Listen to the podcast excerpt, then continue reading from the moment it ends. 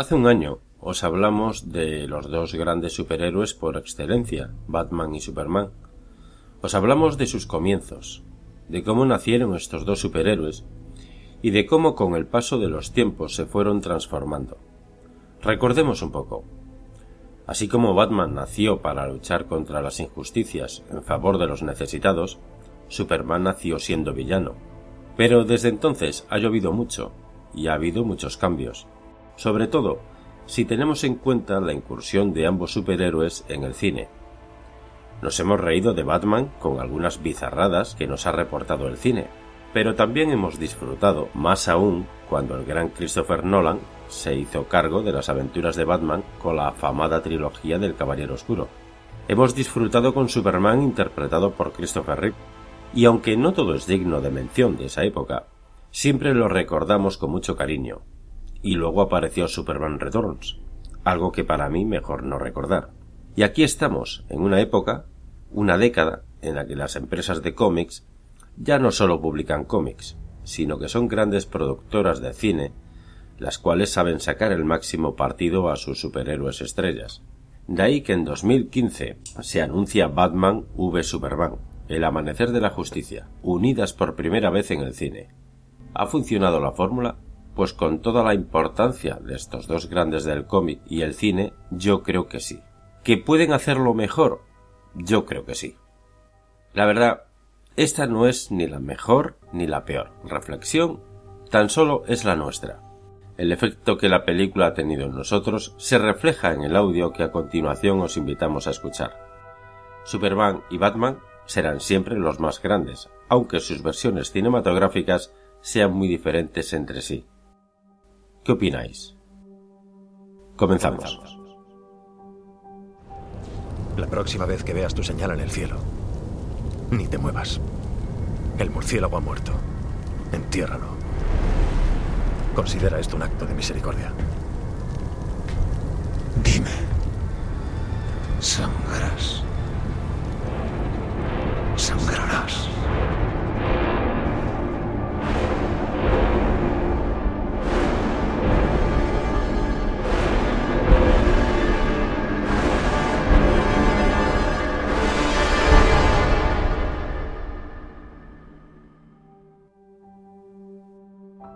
Muy buenas a todos los fricototes. Una vez más, aquí nos tenéis dispuestos a embarcarnos en este podcast de cine donde pasaremos los próximos minutos hablando de la película Batman v Superman El Amanecer de la Justicia. Hace aproximadamente un añito ya desde que compramos equipo, cambiamos nuestro sonido y formato, para mejor todo hay que decirlo, y lo hicimos en el programa número 15, en el que hicimos un buen repaso a Batman y a Superman explicando los orígenes de cada personaje y su incursión en la cultura hasta que llegaron a los cines. A partir de ahí fuimos hablando sobre todas y cada una de las películas de estos grandes superhéroes y el efecto que tuvo en nosotros. Terminamos con un pequeño debate sobre las expectativas que teníamos para la película de Zack Snyder, que creo que ya todos los que estamos aquí hemos visto. Así que el motivo de este programa es compartir las impresiones que la película nos ha dejado. Si nos ha gustado o no, si nos ha sorprendido para bien o por el contrario nos ha decepcionado. Para ello cuento con la incondicional y siempre gratificante ayuda de mi compañero Lord Luis Incisus. Muy buenas a todos. También me acompaña nuestro estimado tertuliano Kakel. Un gran saludo. Y como ya sabéis, yo soy tu amigo y quien te habla, Iñaki Sánchez. Es para mí un placer estar nuevamente ante el micrófono para llegar a vuestros oídos. Desde ahora, quedamos activada nuestra alarma de spoilers porque estás escuchando el programa número 25 de La Fricoteca.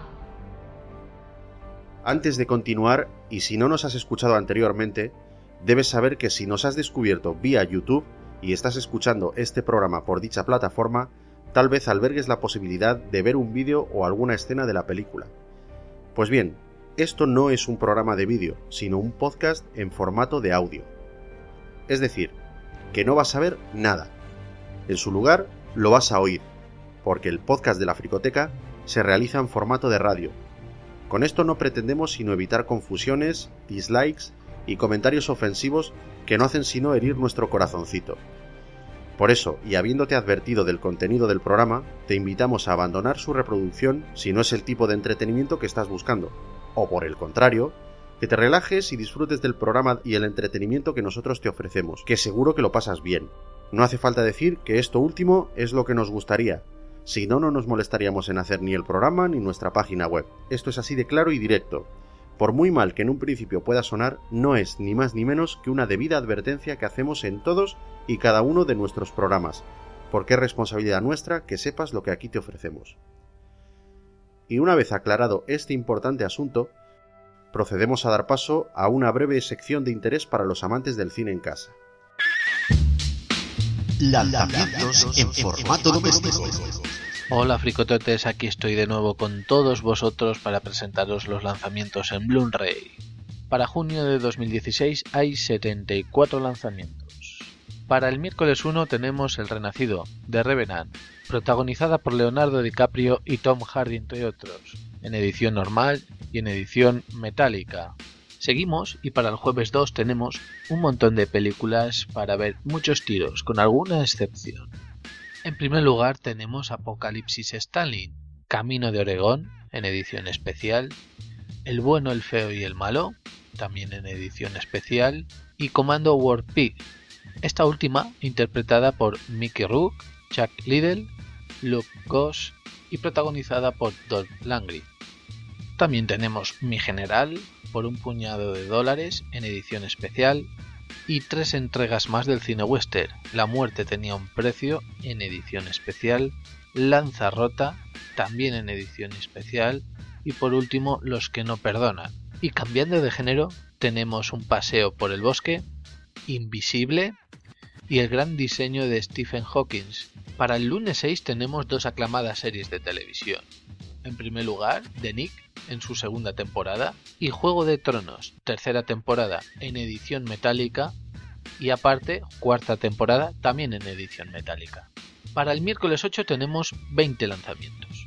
Tendremos la serie de televisión Bron, El Puente en su segunda temporada. Tendremos Dragon Ball Z, la película 13, que incluye la película de Dragon Ball Z, la explosión del puño del dragón. También estará disponible a la venta la sexta temporada de la serie Downtown Abbey, el film Carol y 45 años. También tendremos Dragon Ball Z, las películas especiales de televisión, El exorcismo en el Vaticano, La Cámara de los 36 Hombres de Madera, protagonizada por Jackie Chan, y la primera temporada de la serie Las Crónicas de Sanara. Y una buena noticia para los amantes del anime japonés, Los Caballeros del Zodiaco en su edición de 5 discos. En la saga de Asgard tendremos los episodios de las 74 al 93. Para el miércoles 8 también tenemos Los Olvidados, Parásito, la saga completa. En edición coleccionista Blu-ray tendremos Samurai Champloo con tres discos más libro en el que se incluyen 26 episodios. Además tendremos la película basada en la investigación ganadora del premio Pulitzer Spotlight. Igualmente tendremos sufragistas, para el viernes 10 tendremos solamente una película. Este film narra la escandalosa historia real de los gemelos Cry, interpretada por el genial Tom Hardy y con el guionista ganador del Oscar de LA Confidencial. Para el martes 14 tenemos cuatro lanzamientos. Verán la luz Howl Aullido, Noche y Niebla, Pandora y el holandés errante, en edición 65 aniversario, y Posada Jamaica. Para el miércoles 15 tendremos 12 lanzamientos. Tendremos en Ultra HD 4K la última entrega de la archiconocida saga de Rocky Balboa, Creed, la leyenda de Rocky. Además, para este mismo día también tendremos otras 6 películas en Ultra HD Blu-ray. Podremos adquirir en El Corazón del Mar, Independence Day, la Lego película, Mad Max, Furia en la carretera, Pan, Viaje a Nunca Jamás y San Andrés. Igualmente tendremos en Blu-ray Expediente X, décima temporada, Zootrópolis, en edición normal y en Blu-ray 3D. Además también está en edición metálica. El viernes 17 podremos ver en nuestras estanterías La verdad duele, protagonizada protagonizada por Will Smith. Para el miércoles 22 tenemos Ave César, absolutamente todo. Tendremos Borgen, serie completa. Braquo, en su segunda temporada. Cuando cae la nieve. Deadpool, en dos formatos, en Blu-ray y en Ultra HD Blu-ray. Deadpool también la tendremos en edición exclusiva y en edición metálica. Downtown Abbey, serie completa. El hijo de Saúl en edición especial. La juventud. Y por último, Zulander, número 2. Para el jueves 23 tendremos dos entregas de una serie. Podremos adquirir el Ministerio del Tiempo segunda temporada o si lo preferimos, el Ministerio del Tiempo temporadas 1 y 2 en la misma caja. Para el miércoles 29 tendremos Acción Policial, protagonizada por Jackie Chan, Brooklyn, y tenemos que hablar, comedia interpretada por Hugo Silva y Michelle Jenner.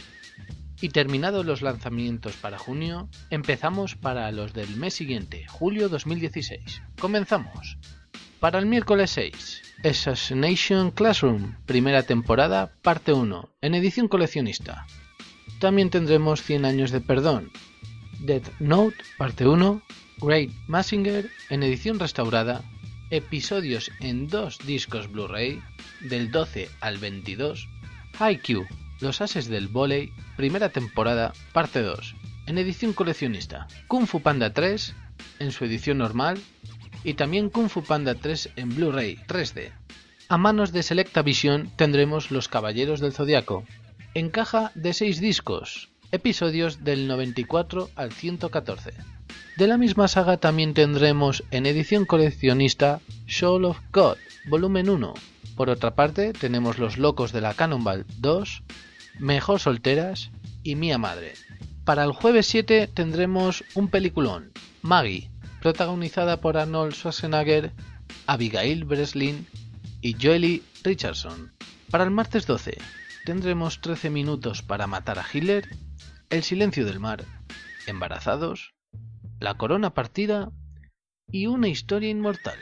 Para el miércoles 13 tenemos El recuerdo de Marín, Anomalisa, Agente contrainteligente y 13 horas, Los soldados secretos de Benghazi. Cabe destacar una película, Batman v Superman, El amanecer de la justicia, que la podremos adquirir en 5 versiones diferentes.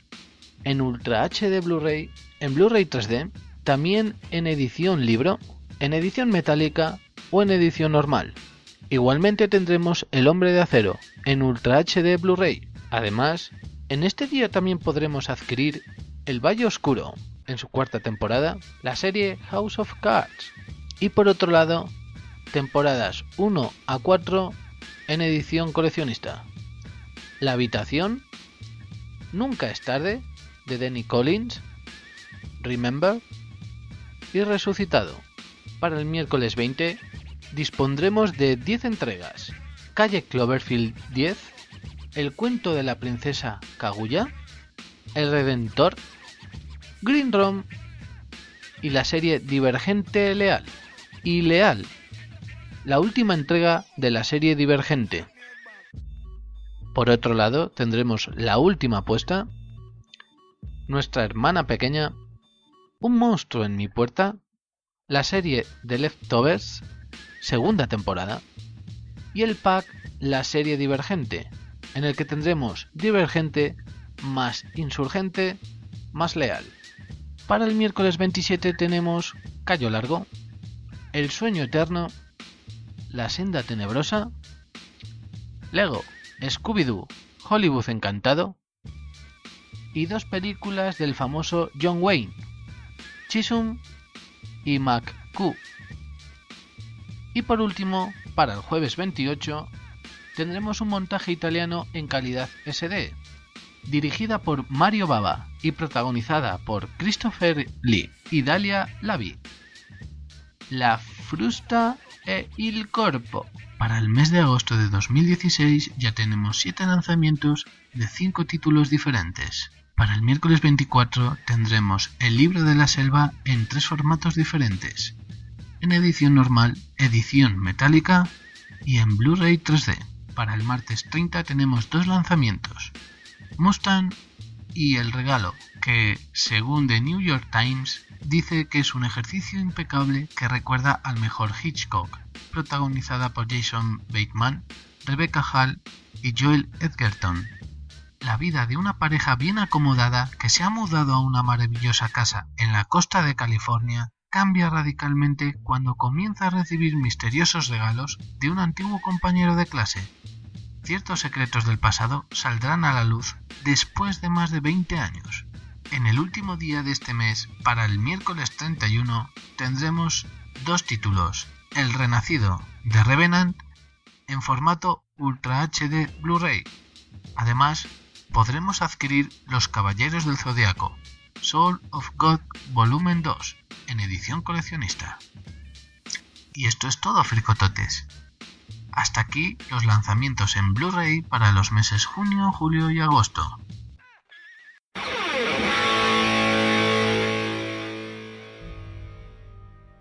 La película se comercializa en formato Blu-ray 3D, Blu-ray y DVD en diferentes ediciones, incluida eh, la Ultra 4K Edition.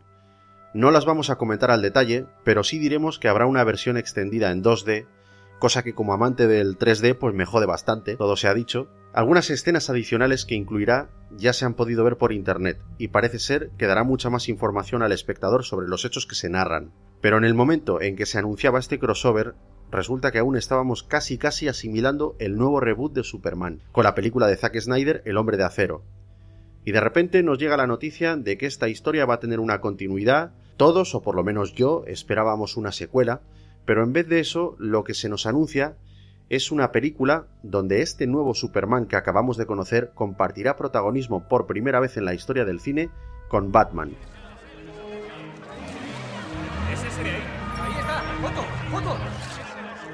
¿Quién es? ¿Eres nuevo? Es Bruce Wayne. Señor Wayne, Clark Kent del Daily Planet. ¿Qué opina del murciélago justiciero de Gotham? En su ciudad se pisotean las libertades civiles. La gente vive atemorizada. Cree estar por encima de la ley. Que el Daily Planet critique a los que piensan que están por encima de la ley es un poco hipócrita, ¿no cree? Teniendo en cuenta que cada vez que su héroe baja un gato de un árbol le hacen un pobre reportaje. A un alienígena que podría reducirlo todo a cenizas. Muy pocos comparten su opinión, señor Wayne. Será la ciudad de Gotham que llevo dentro. Nos dan mala espina los frikis, disfrazados de payaso. Pero bueno. Bruce Wayne frente a Clark Kent. Ah, me encanta, me encanta juntar a las personas. ¿Qué tal? Lex. Hola, ¿qué hay? Lex es un pla... ¡Oh, vaya menudo apretón de manos! Yo no me metería con él.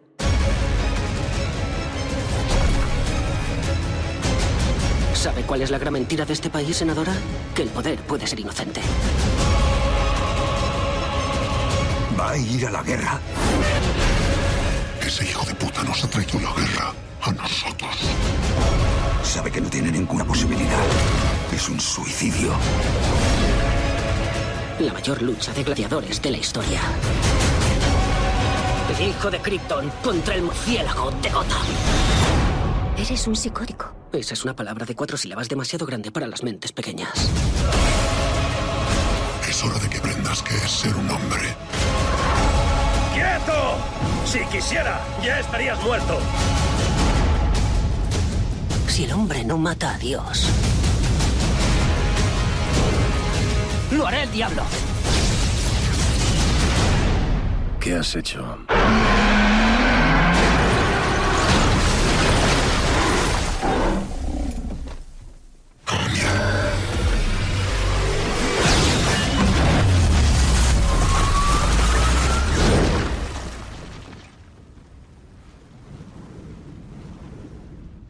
¿Está contigo?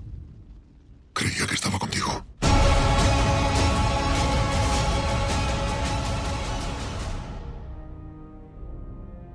¿Cómo recibisteis esta noticia? Pues con mucho escepticismo. Me costó creerlo y cuando vi algún que otro tráiler me gustó lo que veía. Pero aún así tenía mucho miedo, porque date cuenta de que era la primera vez que juntamos a estos dos superhéroes. Uf, qué miedo, tío. Me gustó mucho el hombre de acero, y precisamente por eso tenía bastante miedo del resultado que podría verse en pantalla sobre esta historia. Yo, por el contrario, yo tenía mucha ilusión, porque después de ver los éxitos de la Marvel en, la gran pantalla, a la vez que Superman iba a estar eh, en, en, el mismo escenario, como película, como gran producción de, de Hollywood, ya tiene una retaíla como Iron Man, Spider-Man y otras grandes películas. Y yo lo único que tenía era ganas de, de que se estrenara ya en el cine. Pues yo hubiese preferido una secuela directa del Hombre de Acero, tío. Realmente, en un primer momento me mostré reacio porque no quería, no quería esta película, tío. Yo quería una secuela de, del Hombre de Acero. Pero date cuenta, Iñaki, que mmm, las secuelas se le quedan pequeños a los, los frikis. Eh, quieren a los Vengadores, quieren eh, interaccionar no, a los no, diferentes ahí, personajes. Ahí, ahí te equivocas porque esta película no se ha hecho para los fans ni para los frikis. Esto se ha hecho para recaudar, tío. Tú date cuenta que el año anterior ya tuvimos la última entrega de, de la trilogía de Nolan de El Caballero Oscuro. O sea, ya teníamos Batman en el cuerpo para. O sea, para rato. Y estaba, pues, eh, Christian Bale, que aparte es un, tío que, nos ha entrado muy bien como Batman. Estábamos asimilando todo eso. En 2013 tenemos el hombre de acero y estamos asimilando el nuevo Superman. Y que de, de pronto, hablo por mi experiencia, que de pronto nos cuelen una historia de Batman y Superman, yo todavía tenía implantado a Christian Bale en la cabeza, tío. Y, y cuidado, el Batman de, de Christian Bale es el Batman de Christopher Nolan. Pero por lo que has dicho, también teníamos la secuela de Iron Man 1, 2 y 3 con Robert Downey Jr. que salió muy bien, a todo el mundo le gustó. Y todas esas secuelas monoprotagonistas, pues la gente eh, pedía más. Se le queda pequeño todo. Sí, tío. Efectos especiales, producción. Pero a la mayoría de gente que nos está escuchando, tú le mencionas Iron Man y ¿sabes en qué piensa? En Robert Downey Jr. Eso no ha cambiado y eso lo han hecho muy bien los de la Marvel. Pero los de Warner, tú le dices Batman y en esos momentos en los que yo recibí la, la noticia de que iba a ser un Batman, con, no, no contra, sino Batman y Superman en, en, la misma película, yo dije, uy, con el estilo de Zack Snyder, joder, es muy diferente al de Christopher Nolan. Sí, pero los últimos personajes, ojo, estamos hablando de, de personajes los que no tienen límites en su desarrollo. No le puedes decir a, a un fan de, de un superhéroe qué es lo que quiere. Porque entonces no haces negocio, tío. Eh, no, no, no, haces negocio. No, es al revés. Es, eh, Hollywood lo que tiene que hacer es, es decir, lo que le gusta a los es demás. Es decir, ¿qué es lo que vende? Aquí esto es una máquina de sacar dinero. ¿Qué es lo que vende? Mientras ¿Qué nos van más a personajes, mejor. No te puedes centrar no, no, no, no, no, no, no. Es hacer una historia. El Hombre de Acero funcionó muy bien. ¿Por qué? Porque hicieron una historia elaborada. Tienen un mogollón de personajes, pero eso es porque, porque estaba Christopher Nolan tras la dirección. Y una cosa que bien sabe Christopher Nolan es que los secundarios son importantes. Hay que tener actores consolidados para, para, que hagan de secundarios. Eso le funcionó, pero realmente está Superman y está General Zod. Lo demás es la historia que está muy bien elaborada. O sea, la historia de Krypton eh, y todos esos personajes secundarios. Russell Crowe es Jorel. Es, esto se sabía, es, es la fórmula. Pero el guion era la hostia. El tema del códice, no sé, a mí realmente me fraguó bastante bien. Sin embargo, un punto desfavorable para la película Batman v Superman es que teníamos, eh, cuando recibimos la noticia, teníamos el Batman de Christian Bale todavía en la cabeza. A ti no te pasó, tío, que cuando te trajeron el reboot de Spider-Man eh, con las películas de, de Amazing Spider-Man, todavía tenías a Tobey Maguire sí, no sentó, no sentó vale, bien a un gran vale. público. Se libraba, se libraba un poquillo porque, joder, desde Spider-Man 3 también habían pasado unos añitos y ya sabías que no iban a hacer más películas que le diesen continuidad a, a las de Sam Raimi. Entonces Se todo libraba. lo que apareciese iba a gustar. Estaba, yo por lo menos estaba más receptivo a un nuevo Spider-Man, ¿vale? Pero buscábamos una secuela. Yo prefería lo otro, pero ya, ya estábamos hechos, hechos a la idea de que ya no iba a haber más Tobey Maguire. Entonces digamos que cuajó un poquito más. Sí. Sin embargo, yo no sé si te pasa a ti, después de ver eh, la película de Amazing, Amazing Spider-Man, El poder de Electro, de pronto me cuelan, joder, al año siguiente, tío, al, al chavalín este, que, que, que, vamos, que es que, que es, es más mayor mi hermana, coño. Es uno de los peores personajes de los Vengadores, todo hay que decir. No, es, no, no, no, Spider-Man no, Spider-Man es un personaje brutal. Pero este tío en el cine, o sea, hemos tenido a Iron Man en el cine prácticamente compartiendo la misma cronología en cuanto a años de estreno que Andrew Garfield. Lo hemos tenido a la vez, tío, en los cines. Y hemos estado disfrutando de ese universo que para los entendidos dirá, no, es que es Sony, tal, pero para los, los fans y la gente como nosotros es Marvel, tío. Sí, Y los hemos tenido, eh, en, el, en, el, mismo periodo de tiempo hemos tenido las, las historias de los Vengadores y hemos tenido a este Spider-Man. Y que nos digan que en el Capitán América van a meter a Spider-Man, joder, tío, pues yo quería ver a Andrew Garfield. Ahora me cuelan a este tío y, me, y me ponen a la tía May, que la tía May es Marisa Tomei. Valga la redundancia. Pero ¿cómo puede ser, tío, que la, que la tía May me ponga cachondo? Para mí eso es inconcebible, tío. Yo entonces, creo que se está probando. Entonces, se está tío, probando yo, tengo, yo, tengo un re, yo tengo un rechazo increíble a, a este Spider-Man. Joder, espero caerme de la silla y espero que me guste. Porque Spider-Man es un personaje que es muy, muy molón y últimamente se está pegando batacazos. Yo creo que lo están exprimiendo demasiado. A ver, eh, he visto la película de la que estáis hablando con este nuevo Spider-Man presentándolo y la verdad, lo que es el chaval me la suda. Es un piltrafilla absoluto. Lo único bueno que tiene es que cuando se pone el traje... A ver, hay una escena en, la que lo visita Robert Downey Jr. Y la verdad, físicamente es un mierda. Es un piltrafilla. Cuando se pone el traje, en las escenas de acción tiene unas frases que unidas a la acción de la escena resulta bastante humorístico. Pero ya te digo, si no le ves la cara. Esto me recuerda a algo que decía un amigo mío. Este amigo decía que si Demi Moore no hablaba, estaba preciosa. Y esto es lo mismo. Si no le ves la cara al pavo este, te crees a Spiderman. Pero como se la veas, ni de coña. Como dice alguien que conozco yo, ¿en serio? ¿Really? Aparte de eso, y sobre lo que habéis comentado de secuelas y más secuelas, vamos a ver. Hay gente que su trabajo, su único trabajo, es valorar y mostrar informes de qué personaje, qué actor, qué actriz son los que más dinero reportan a la productora y por qué. Y todo eso se presenta a los señores que tienen la pasta, es decir, las grandes productoras. Entonces saben perfectamente si se debe hacer o si no se debe hacer una secuela. O hay que cambiar el guion, porque en realidad estamos hablando de unos niveles de empresas bestiales. Siempre lo he dicho, no hay nadie mejor que los norteamericanos para hacer dinero, y saben cómo hacerlo.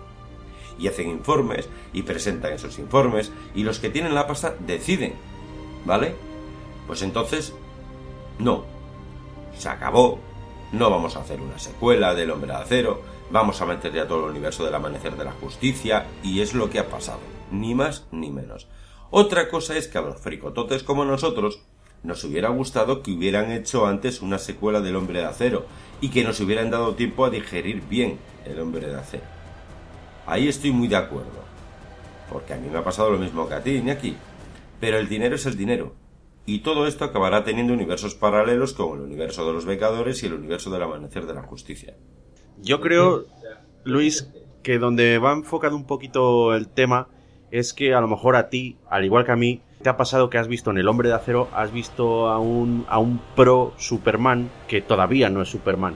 Y lo que nos hubiese visto ya en un crossover como Dios manda es a un Superman ya formado, ya macerado y, y ya creyéndose que es Superman. Porque este Superman todavía no se cree que es Superman. Todavía anda ahí, ay, preocupado porque la sociedad la acepte y tal. Personalmente, yo hubiese preferido que este Superman ya hubiese tenido todo eso superado para poder hacer un crossover con Batman. Y al final, pues, no ha sido así. Pues claro, seguramente hubiera sido redondo hacer una película sobre el hombre de acero en la que supera su drama personal. ¿Por qué?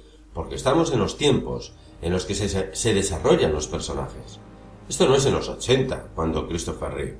No, ahora los personajes se desarrollan se desarrollan de una manera bestial. Joder, como lo hizo Nolan con Batman. Batman sufría mucho, y se ha visto todo ese sufrimiento y la evolución de ese personaje en las tres películas de la trilogía del Caballero Oscuro. Bueno, pues quizás es lo que deberían haber hecho con el hombre de acero, y en la tercera meter ahí ya todo el crossover. En la obra de Frank Miller, El regreso del Caballero Oscuro, que es eh, prácticamente una de las que más peso tienen a la hora de inspiración para esta película, están los dos curtidos. Tanto Batman como Superman están curtidísimos y ya son veteranos. Ya han pasado por mil historias y, y aquí lo que falla quizás sea eso, que aquí el que ha pasado por mil historias es Batman pero no Superman. Y por eso quizás sea el que vemos como alecciona al otro. No, es que ya está superado y ya sé quién soy. Lo que pasa es que el hijo puta Batman no se cree que soy. Y entonces le tengo que dar de leches. Algo que me ha chirriado mucho, y no sé si soy el único, es el título de la película. Batman v Superman, El Amanecer de la Justicia. Es decir, la anterior película se llamó El Hombre de Acero. No veíamos que, que en el título estuviese el nombre de Superman por ninguna parte. Y yo creo que esto fue un acierto bajo mi punto de vista, ya que se nos presenta a un individuo, que lo acabo de comentar, que a lo largo de los minutos irá convirtiéndose en el superhéroe que todos conocemos. Pero de momento no lo es. Además, eh, yo no sé a vosotros, pero a mí nunca me ha gustado el nombre de Superman. Me parece que es, eh, eh, no sé, un concepto muy anticuado y un poquito infantil para el enfoque que se le pretende dar para con el mismo personaje en, en, los tiempos que corren. Prefiero que se le llame Cal o Kal-El, como en la película de, de 2013. Pero esto solo es mi opinión. La pregunta es, ¿vosotros estáis conformes con el título que se le ha dado a la película? Recordémoslo, Batman v Superman, El Amanecer de la Justicia. Joder, macho, no sé a vosotros, a mí me suena en un lugar de la mancha de cuyo nombre ta ta ta ta ta ta ta. Yo creo que es muy acertada, porque realmente al final de la película, después de dos horas y media de largometraje, entendemos que es el amanecer de la justicia. A ver, a mí personalmente no me gustó. No me gustó el título de la película y no me gustó porque me recordó a Alien vs Predator, tío. Entonces, a ver, ¿queréis darle importancia por el hecho de que es el hombre de acero contra Batman? Bueno, contra Batman no. Eh, el hombre de acero y Batman. ¿Queréis decir que van a estar ahí los dos superhéroes y además que va a comenzar, digamos, una saga del amanecer de la justicia? Yo creo que fue más que nada una declaración de intenciones. Pero en la declaración de intenciones, estáis diciendo por si acaso falla la declaración de intenciones, porque a ver, lo que sea muy comiquero sí, pero a mí me dicen el amanecer de la justicia y, y probablemente lo hubiera visto igual. Pero las ganas reales de ver la película ha sido por el título de Batman y Superman. Donde yo quiero enfocar esto es, joder, ¿no os parece que el título es como que demasiado pretencioso? Sí, sí, es a lo que te voy. La anterior película me lo presenta con El hombre de acero. Es decir, como diciendo, no tío, no te voy a vender a Superman, te voy a vender una historia. ¿Vale? Todo el mundo sabe quién es el hombre de acero y tal, pero, pero no te digo, ¡Buah, Superman! ¡Superman tal! ¡Superman cual! Venga, para que todo el mundo vaya al cine. Esto es comercial puro y duro. Esto es, te voy a vender esto. Con lo cual, la peli, aunque sea mala, vamos a petar los cines. Batman, V Superman, wow, venga, venga. Joder, ¿no lo hubieseis llamado de algún otro modo? La película. Yo creo que si se hubiese llamado de una manera un poquito más humilde, como siguiendo el rollo del hombre de acero, y se hubiese llamado solamente a palo seco, imaginaoslo. Imaginaos que esta película se llama El amanecer de la justicia. Ahí, probablemente ese título hubiera sido la caída. No, no, no, no. No, el título es muy acertado. Es eh, nombre y apellidos. El, el nombre del. Lo que yo llamo nombre Batman y Superman, pues la gente que no entiende de la Liga de la Justicia sabía que no le iba a defraudar cuando tío, viera. Pero... Iba a esperar un combate, hay un combate, etcétera. Y, y para los frikis que ya están muy cargados eh, de sus grandes superhéroes, le, les venía poco. Digo, yo no voy a ver a. Yo no quiero ver una simple película en el que peleen dos superhéroes. Eh, hay un desarrollo mucho más profundo. Hay un. Va a haber una secuela y además lo dejan muy claro en, el final de la película. Y antes de, de, pisar la taquilla del cine, lo deja. lo tiene que dejar claro el, el título de, de, la película. Yo, para Yo creo mí que fue está bien muy acertado. claro. Con el, con el hombre de acero no, o sea, hicieron taquilla, pero no llegaron a las expectativas que tenían. No podemos cometer ese, ese mismo error con, con, la siguiente película. La siguiente película tenemos que reventarla aunque sea mala. Joder. Entonces, ¿qué estáis haciendo? ¿Nos estáis tomando el pelo, tío, a los que realmente nos, nos ha gustado? A lo mejor si le quitamos la V, la V de vendetta. Es que el V, el V es un término jurídico que, que la gente confunde con el versus. Y entonces es la expectativa, la expectativa que uno se crea. Es como tirar la piedra y esconder la mano. ¿Vale? Claro. Es como, como, como decir, es un versus, pero no. Es un término jurídico que implica eh, la presencia tanto del uno como del otro, pero no tienen por qué estar enfrentados. ¿Que es acertado? Joder, sí, es acertado. Pero tío, si lo hubieses llamado solamente el amanecer de la justicia, con eso hubiese sido redondo. Porque no es pretencioso, y sigue el rollo de, de- de la anterior película, no es pretencioso, y coño, la gente no vive de- debajo de una piedra. ¿Cómo que el amanecer de la justicia? ¿A qué se refiere? Joder, todos sabemos que es a la Liga de la Justicia. Eh, la película trata de varias cuestiones. Eh, la primera es un combate moral entre Bruce Wayne y Clark Kent. Y ellos mismos tienen que desarrollar sus, sus simbiosis eh, como superhéroes. No, sí, Pero dejan- es al final de la película cuando empieza el amanecer de la justicia. No se puede decir que haya dos fases, pero sí una secuencia. El amanecer de la justicia no forma parte de la película desde el principio, sino que es una consecuencia a la que llega Bruce Wayne porque han, han ganado por los pelos y con muchísimo esfuerzo al villano que, que casi los destroza. Entonces necesitan un, un- un equipo para formar y vencer las fuerzas del mal, bla, bla, bla. Desde los siete años, usted ha sido al arte del engaño, lo que Mozart al clavecín, pero nunca ha sido muy virtuoso mintiéndome a mí. Va a ir a la guerra. Ese hijo de puta fue quien nos trajo la guerra hace dos años. Joder, Alfred cuenta a los muertos. Miles de personas. ¿Qué será lo siguiente? ¿Millones? Tiene el poder de aniquilar a la raza humana y si existe una posibilidad del 1% de que sea nuestro enemigo, tenemos que tomarlo como una certeza absoluta. Y debemos destruirle. Pero él no es nuestro enemigo. Hoy no. 20 años en Gotham, Alfred. Hemos visto lo que vale una promesa. ¿Cuántas buenas personas quedan? ¿Cuántas aún lo son?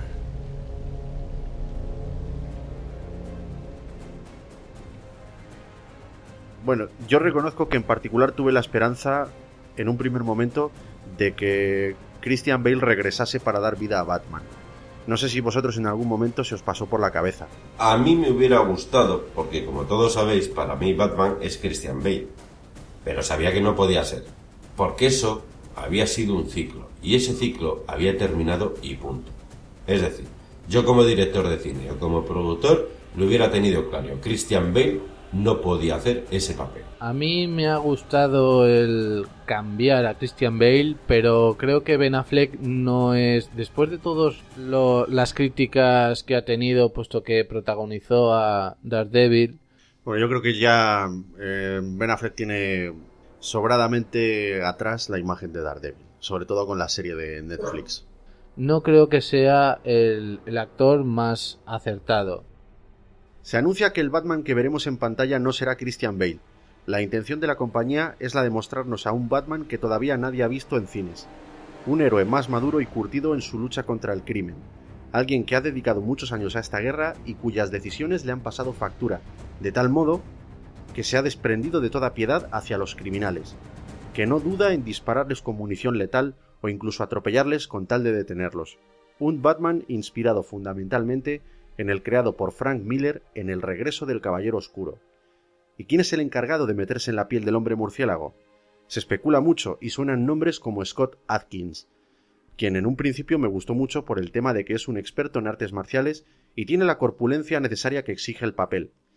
Pero en el estudio se decide finalmente confiar en una persona que tiene bien demostrada su implicación en el cine. Alguien con la suficiente experiencia tanto delante como detrás de las cámaras, capaz de aportar madurez y algo de solera al nuevo Batman. Hablamos de Ben Affleck, quien en un principio no tuvo una buena acogida por parte de los fans. A mí no me pareció acertado un, un actor en el que ya tiene una cara archiconocida. Pues al igual que antes he comentado el tema del escepticismo eh, por enfrentarse Batman y Superman, pues de igual manera, porque no veía yo a Ben Affleck haciendo este Batman moderno. Y he de reconocer que una vez que he visto la película me ha impresionado. En mi opinión, no tiene nada que envidiar a Christian Bale. Poco después eh, también van saliendo noticias a cuentagotas sobre la participación en la trama de Lex Luthor, archivillano de Superman y omnipresente en todas las películas de acción real del kryptoniano, a excepción de Superman 3 de Richard Lester en 1983 y El hombre de acero de Zack Snyder en 2013. Curioso que las dos películas llevan entre sí 30 años de diferencia. Se especula con la posibilidad de que lo encarne el actor Bryan Cranston, popular por la exitosa serie Breaking Bad. Huelga decir que esto fue desmentido por el propio actor, pero finalmente se pretende dar un enfoque más juvenil al personaje y así diferenciar este nuevo universo cinematográfico del visto anteriormente en las películas de Superman, por lo que el papel cae en las manos de Jesse Eisenberg. ¿Creéis que fue buena elección? Después de haberlo visto eh, actuando, interpretando, creo que ha sido una elección muy acertada mm, por diferentes motivos. Primero porque se ha renovado todo. Es decir, ya no es la historia con Lex Luthor. Siempre Lex Luthor, siempre Lex Luthor. Han cambiado ese rol y creo que ha sido muy acertado. El hecho de que hayan renovado el personaje me parece muy bien en sus orígenes.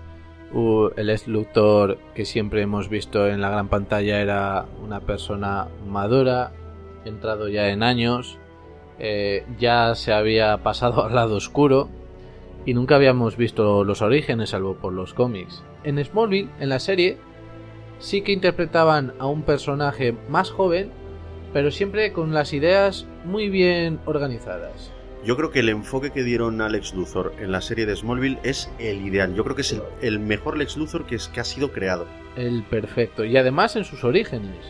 Oye, eh, si no hubiese sido Jesse Eisenberg, ¿quién hubieseis preferido que encarnase a Lex Luthor? Ponerse en un dilema, eh, ahora mismo.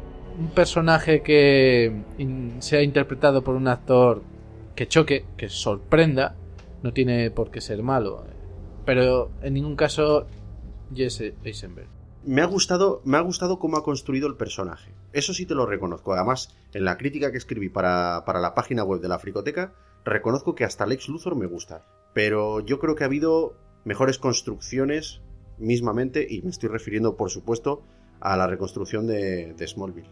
De la serie. Joder, era un tío muy centrado en lo que quería, era menos payaso y aún así seguía teniendo. Creo que es el mejor Lex Luthor que ha habido, ¿eh? Pero aún así yo defiendo la elección de Jesse Eisenberg.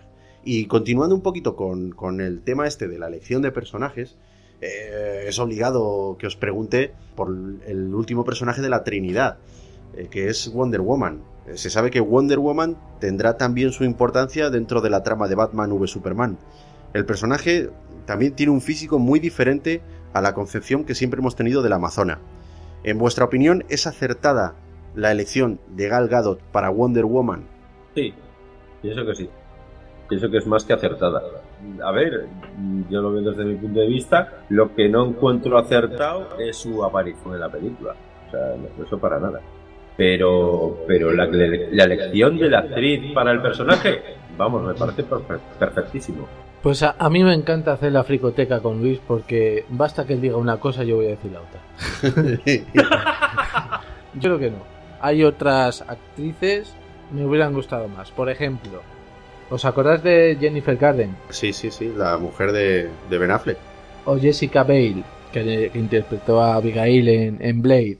Son personas que, aparte de ser atractivas, sexys, eh, tienen un punto en sus rasgos físicos de malota. De malota. Esta, esta actriz eh, eh, es un pibonazo, es modelo. No creo yo que un pibonazo en el que tenga unas bonitas piernas, una cara bonita, sea suficiente para... A ver, no, sí, Gal Gadot está buena. Pero Luis, tú, si tú hubieses tenido que escoger el casting de actores, para Wonder Woman, ¿quién te hubiese gustado? A ver, dame opciones. Que te dé opciones. Mira, te lo voy a... Vamos, la mejor opción que yo tengo en la cabeza. Rona Mitra. Ah, es muy vieja. ¿Qué? Rona Mitra. Tiene que ser una mujer de veintipocos años para desarrollar el personaje. ¿Pero cómo vas a meter a Rona Mitra aquí, hombre? que, mira, no, no me hagas hablar sobre lo que yo le metería a Rona Mitra. Es como Kim Basinger o Sharon Stone. Son guapísimas, pero ya está. A ver, a ver. A mí me parece que se os está haciendo esto de las manos, ¿eh? Otra actriz, vale, olvídate de Rona Mitra.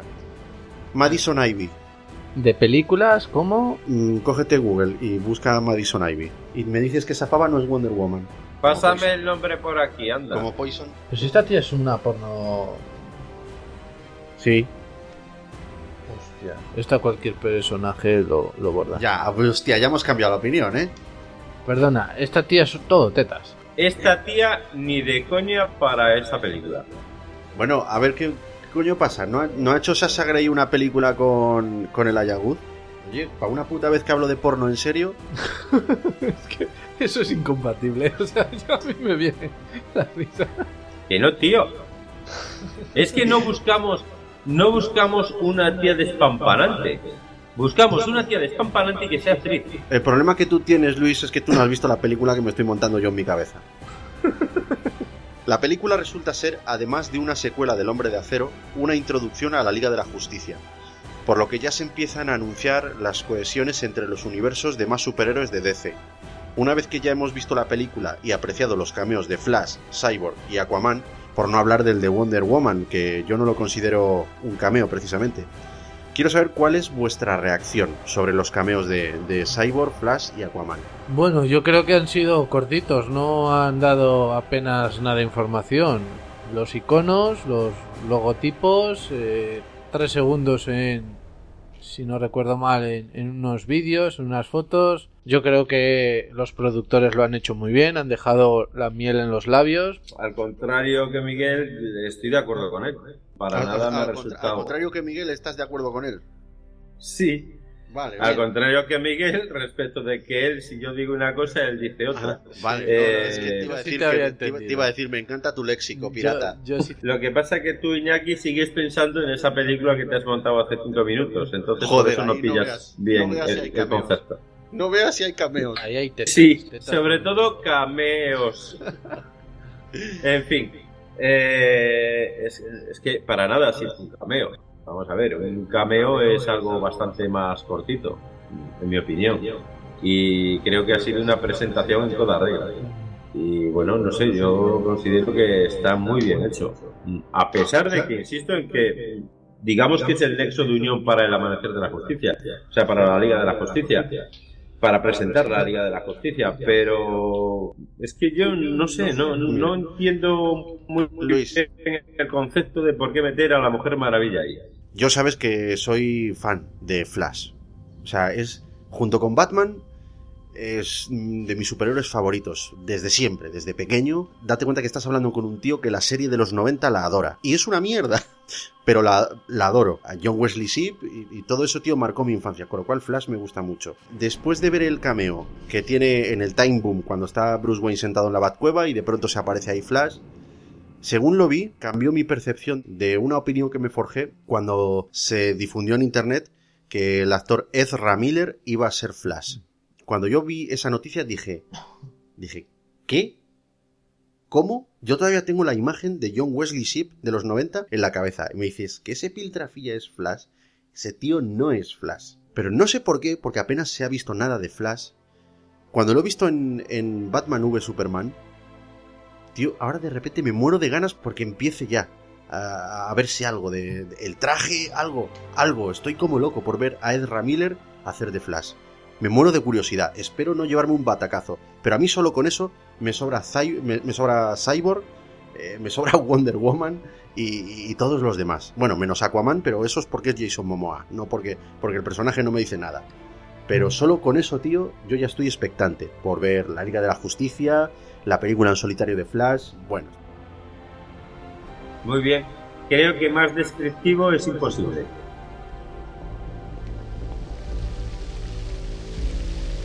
¿Sigues trabajando? Te has vuelto lento en la vejez, Alfred. Nos llega a todos, señor Wayne. Hasta usted es demasiado mayor para morir joven. Y no será porque no lo ha intentado. Mantequilla y mermelada, mantequilla y mermelada, mantequilla y mermelada. El micrófono funciona perfectamente. Es la nueva capa de blindaje. Tendré que volver a cablear. Y bien, ¿la pasada noche fue productiva? Somos delincuentes, Alfred. Siempre lo hemos sido. Nada ha cambiado. Oh, claro que sí, señor. Todo ha cambiado. Hombres que caen del cielo. Dioses que arrojan rayos. Inocentes que pierden la vida. La exasperación, la rabia, el sentimiento de impotencia.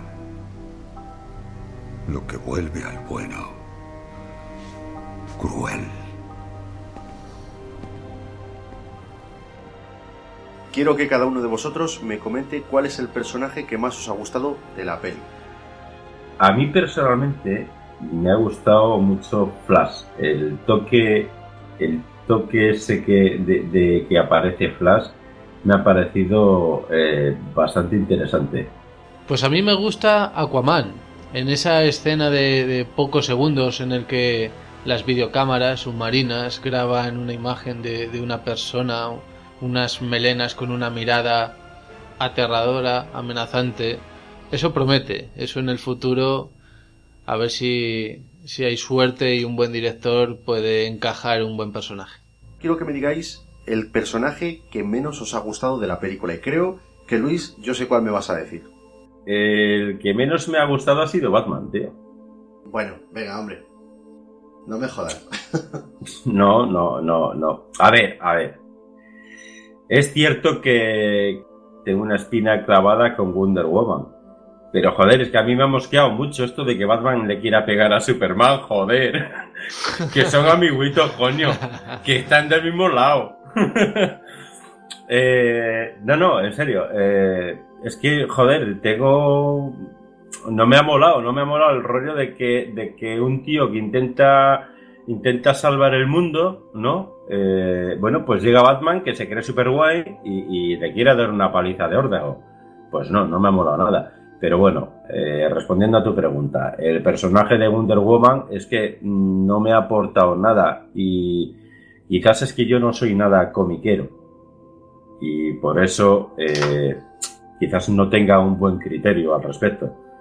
Pero, a ver, joder, la escena en la que le dice Superman, ¿es amiga tuya? No. Joder, si yo pensaba que era amiga tuya. Joder, vamos a ver, ¿de dónde coño se ha salido Wonder Woman?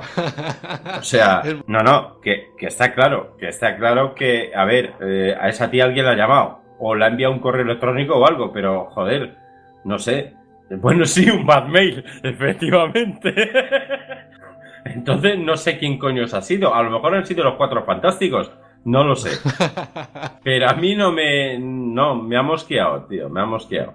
Sin duda, Lex Luthor. No me gusta, aunque nos remonta a los orígenes, que sabemos que no es el Lex Luthor maduro que en las películas anteriores de Superman, calvo, elegante, con traje.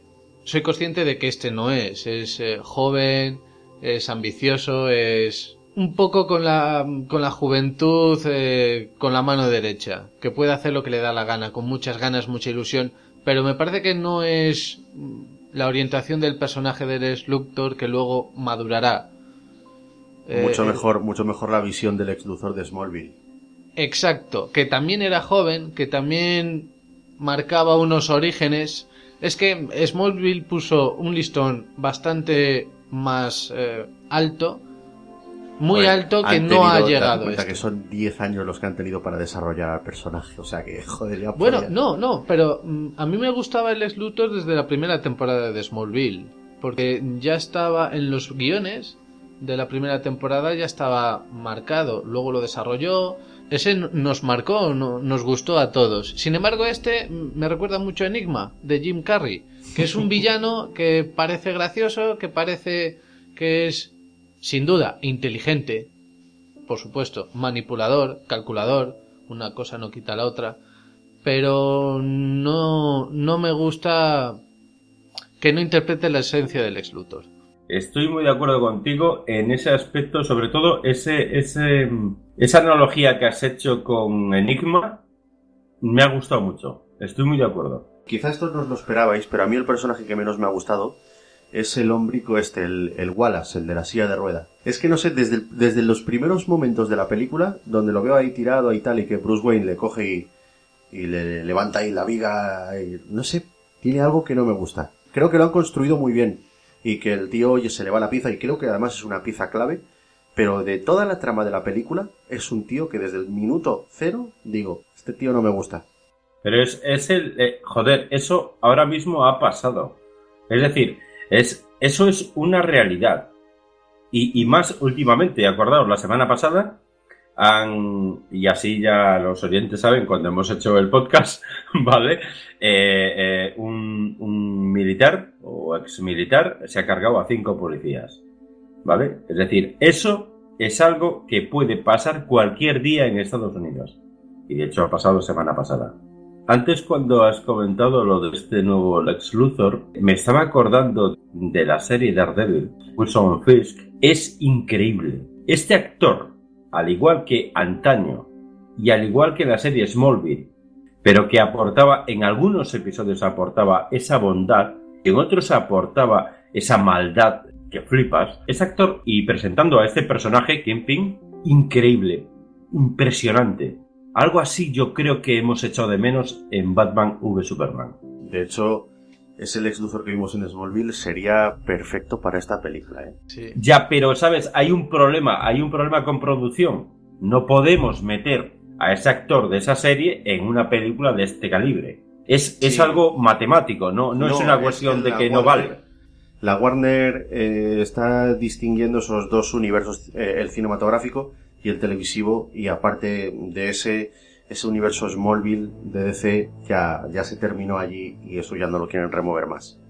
Cambiando un poquito el tercio, vamos a hablar un poquito de lo que, de lo que es el escenario de esta película, el escenario por antonomasia donde nos encontramos, las ciudades de estos dos superhéroes. Una cosa que a mí no me ha gustado es el hecho de que tanto Gotham como Metrópolis sean ciudades colindantes. Si dependiese de vosotros, ¿qué hubieseis cambiado del universo donde, donde tiene lugar la película? Hubiese cambiado todo, es decir, vamos a ver, tenemos a dos superhéroes potencialmente eh, teletransportables. A ver, eh, Batman hace lo que quiere, cuando quiere, donde quiere y como quiere. Mm, Superman, que decir, joder, recordemos a Christopher Reeve que cuando se aburría daba vueltas al planeta. Me cago en la puta. Eso a mí me cabría también bastante. ¿Por qué? Porque ahí tenemos a nuestro amigo el, el de las flechas, ¿eh? que joder, que, que coño, que está con Flash y que, joder, si que, también vecinos. Vamos a ver. Y cada uno se ocupa en una ciudad. ¿Qué pasa? ¿Que en Estados Unidos en cada ciudad hay un superhéroe? Hostia, no me jodas. No, mm, yo creo que eso no está muy... No está bien hecho, no está bien hecho, joder. Y además teniendo en cuenta que, joder, Superman se pega un vuelo y se viene a París a tomarse una hamburguesa con Lois Lane, joder, eh, no, yo hubiera cambiado eso, lo hubiera cambiado. También es cierto que quizás tuviera que pensar un ratín para cambiar un poco el universo y ver cómo lo plantearía, pero no considero nada correcto el hecho de que eh, sean dos ciudades colindantes. Es decir, jamás en la vida hemos visto Batman, todas las películas de Batman, algunos habéis leído los cómics de Batman, en ningún momento, en ningún momento han estado Gotham y Metropolis una al lado de la otra. A ver, el concepto de una ciudad es muy opuesto al concepto de la otra. Entonces, joder, la dificultad entraña en cómo pueden estar estas ciudades al lado. Aparte que son megaciudades. Ciudades enormes. Y están al lado. ¿Cómo una tan oscura puede estar al lado de otra tan, tan luminosa? Claro, ese es el punto que yo te iba a matizar. Si Gotham es oscuridad absoluta, tío. Joder, y que Tío, te das cuenta y en la escena final. Metropolis hay luz, hay farolas. Joder. En la escena final, eh, bueno, no, no en la final, sino en la escena de la pelea, tío, en Gotham está lloviendo y en Metrópolis no. Pero aquí, ¿qué coño pasa? A mí me parece que a los guionistas se le acabó el fuelle, se centraron muchísimo en desarrollar los personajes y, y se olvidaron de los escenarios. Una- unos efectos especiales alucinantes, pero se olvidaron, por ejemplo, de hacer lo que, lo que hicieron en Misión Imposible, en toda la saga de las películas de Misión Imposible, la las de Tom Cruise. Organizar diferentes excusas para cambiar de escenario. Excusas, si tenemos una bomba en Dubai, tenemos un malo maloso en Rusia y tenemos a, a unos políticos o a unos embajadores que van a Londres, pues el cambio de escenario es fácil, sencillo, cómodo y muy atractivo. Aquí yo creo que tenían que haber hecho lo mismo. Circunstancias geográficas, ¿vale? Porque si nos ponemos a una película basada en cómics, en cómics de fantasía, y nos ponemos a trasladarlo a un plano verosímil, creíble, realista, eh, vemos que en Gotham está el río Gotham. En Metrópolis tienes otros dos ríos. Eh, tienes el puerto de Gotham, el, el puerto de Metrópolis. Pero bueno, me cago en la hostia. Pero si es que ¿Qué, ¿Qué, pasa? Que son dos ciudades que las dos tienen puerto, las dos tienen dos ríos distintos. O sea, los ríos, a no ser que uno sea afluente del otro, los ríos están a kilómetros de distancia. Y más en Estados Unidos, que te planteas, te planteas la situación geográfica un poquito de estas dos ciudades. En una llueve, en la otra no. En la una es de noche, en la otra es de día. Hostia, no sé, me va a estallar la cabeza. Si fijáis, Metrópolis es como, como una analogía de Nueva York. Y Gotham es como si fuera Seattle. ¿Vale? Seattle es una ciudad muy eh, industrial y es muy oscura porque hay una nube que la cubre, básicamente algo como elevado a la milava vez de lo que pasa en Madrid, Ajá. porque es muy industrial y es lo que sucede, ¿vale? Con Metrópolis es precisamente todo lo contrario. Es como muy una ciudad de negocios. Claro, al estilo Nueva York, al estilo Wall Street. Entonces, vamos a ver. Es que es inverosímil, troncos. Es inverosímil que Gotham esté colindando con Nueva York. Bueno, con Metrópolis, ¿vale? Es imposible que eso suceda. Es un poquito la patadita que le damos a, a, la película en cuanto a situación, en cuanto a localización geográfica. Eso, y bueno, que Wonder Woman tiene que tener más tetas. Que tiene dos como todas. Además, déjame que te haga el chiste, pero bueno, vale. si tú quieres que tenga más, bueno, eso ya es cosa tuya y de, y, de, y de tu afición a Blade Runner. Vamos a dejarlo ahí. Y ya para concluir, las películas que se hacen mayormente para un público femenino, como son Mi Gran Boda Griega, no sé qué, ¿sabes? Todos los tíos, todos los galanes, incluso hasta los que tienen barba de tres días, tienen una tabletita de chocolate, son altos ejecutivos. Joder, ya que esta película la han hecho mayormente para un público masculino, pues coño, que le ponga más teta, joder. Bueno, por primera vez en una película de Superman aparece una tía desnuda y esa tía es ¿Qué? Lois Lane. ¿Desnuda de qué? Está desnuda, no se le ven las tetas, Pues pero ya está, está, desnuda, tío, está si no se- bañándose. Está bañándose, está vestida por un terrón de mierda que se ha deshecho en el agua, tío. A mí. O sea, llega a casa. Bonito país, yo estuve y. eh. Eh, eh, no, te voy a decir una cosa. Lo de Africastán va a traer cola. Es que, joder, llega a casa, abre el grifo, ¿vale? Se supone. bueno, y se mete en la bañera. Digo, mira, tío, una de dos. Porque el agua de mi casa, yo, joder, está. Tiene más cal, en fin. Pero yo cuando me meto me veo los pies, ¿vale? Y en, en el agua de Metrópolis, ¿qué pasa, tío? ¿Que no, no, no depura las cañerías o qué? Porque una de dos, o el agua, o el agua tiene más mierda que el palo un gallinero, o tenía esta tía, ha venido en, en el avión transportando un kilotón de mierda, porque joder. Bueno, reconozco que me he fijado porque le quería ver los pezones. La banda sonora vuelve a estar compuesta por Hans Zimmer, que se encarga de los temas relacionados con Superman y cuenta con la colaboración de Yankee XL para los temas relacionados con Batman. Una potente combinación de sonido que a mí personalmente me chirría por la exageración de los coros para acentuar esa épica. Eh, si habéis escuchado la banda sonora, ¿os ha gustado más la banda sonora del Hombre de Acero o preferís la de Batman v Superman? Creo que en ese aspecto eh, ha querido hacer un contraste drástico. Eso se, se nota, o sea, eso está, es así de claro. Pero creo que se ha equivocado. En mi opinión. Quizás otro tipo de contraste hubiera sido más, más unísono y, clarificador al mismo tiempo y diferenciador de, de- los dos. Es que al fin y al cabo la opinión es esa, ¿no? Es decir, ha querido hacer algo que contrastara, que, fuera lo blanco, lo negro, lo, oscuro, lo clarificador, no, no sé. Algo que fuera totalmente diferente, que se diferenciaran esas dos bandas sonoras, ¿no? Pero hay formas de hacer las cosas. Y yo creo que, que quizás hubiera debido optar por otra por otra banda sonora para, para Batman. Es, es- es- al fin y al cabo es mi opinión. Hans Zimmer, tío, es Hans Zimmer. A mí me pasa, Luis, que eh, me gusta mucho la banda sonora del Hombre de Acero. Creo que encontró una armonía. Tenía muy claro los conceptos que quería que él quería poner. Quería poner, eh, bueno, narrar, digamos, que con música, eh, una serie de, de, matices y un leitmotiv que ante todo representa, representa mucha caña porque se hizo con 10 baterías, mucha percusión. Creo que eso ya le da suficiente épica. Ahí lo consiguió. Una épica, digamos, alienígena.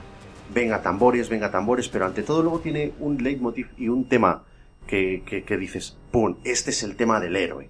Y ahí identificas, identificas, ¡pum! asocias con, con Superman. Pero sin embargo, en Batman v Superman me pasa, tío, que es que es tan chirriante el tema de los coros que, que me suena todo muy apocalíptico. Toda la banda sonora. La percusión solamente sirve para acentuar los coros. Joder, es chirriante. Me gustaría haber oído un tema de Batman, pero un tema de Batman heroico.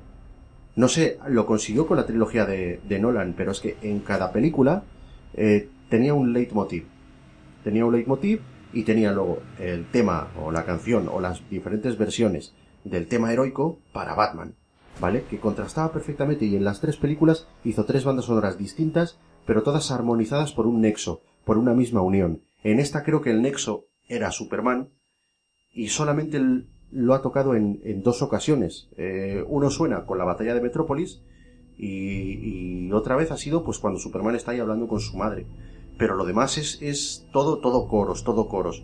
Joder, mm, me satura demasiado, me satura tanto como, como el Señor de los Anillos. Y yo creo que ha sido excesivo. Y me ha agobiado bastante. Por eso me gustó más eh, la banda sonora del Hombre de Acero. Y aparte te digo una cosa. La música que escuchamos de fondo para Evox, eh, montado una mezcla con la banda sonora de Batman v Superman, y la podemos estar escuchando ahora mismito, no veas lo que me ha costado ecualizarla. Casi no se nos escucha hablar a nosotros. Es que, es que se escucha así, o sea, es que es, es algo. Joder, es, es a lo que te voy. Se pueden hacer las cosas de diferentes maneras. Quizás todas estén bien, pero para mí, ese tío es un maestro, es, es un maestro de maestros. No sé, mira, déjame que te cuente una anécdota. Cuando se hizo, eh, cuando se hizo ET, ¿vale? En el año 74, si no recuerdo mal, es decir, el año que yo nací, chicas, ya sabéis, la edad que tengo. eh, ¿Y chicos? Ya sabéis. Eh, vale, he dicho chicas.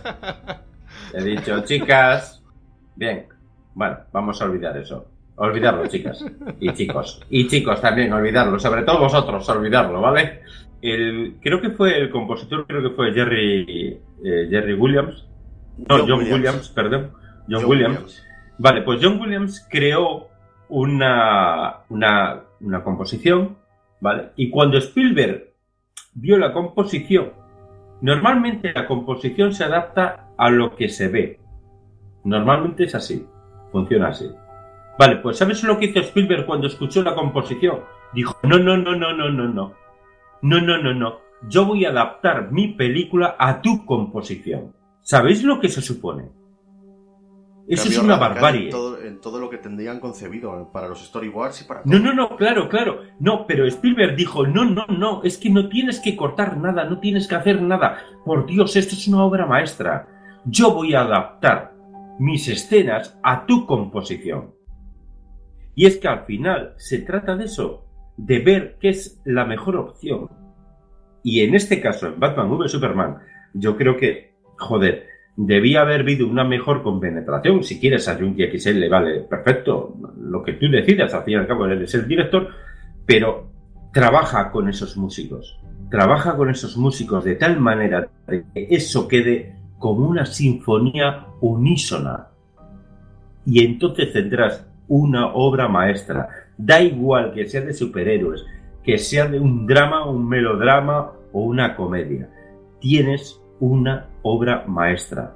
Sí, porque es que escuchas la banda sonora y parece que te va a dar una taquicardia, macho, ya desde que empieza. Bueno, no hay que olvidar los objetivos de los productores. Eh, las obras maestras no se crean ni por, por búsqueda, sino por casualidad. Es decir, eh, saben lo que quieren cuando hicieron la película de... antes de hacer la película de Batman v Superman en, preproducción y películas como ET, estamos hablando de de genios de la humanidad en el campo de, la cinematografía, pues Spielberg, John Williams, Hans Zimmer, y lo que han creado para mí no son referencias, son iconos, son inalcanzables para el resto de los mortales, eh, tener aspiraciones para el resto de las películas, a pesar de que estamos en una temática que bien lo valía, porque tiene una superproducción gigantesca, pero mm, no se puede alcanzar. Eh, Por ejemplo, Star Wars, con sus eh, bandas sonoras, con sus escenas épicas o, o los eh, efectos especiales, no pongamos como referencia a lo que es lo mejor de lo mejor, porque tal vez sea inalcanzable.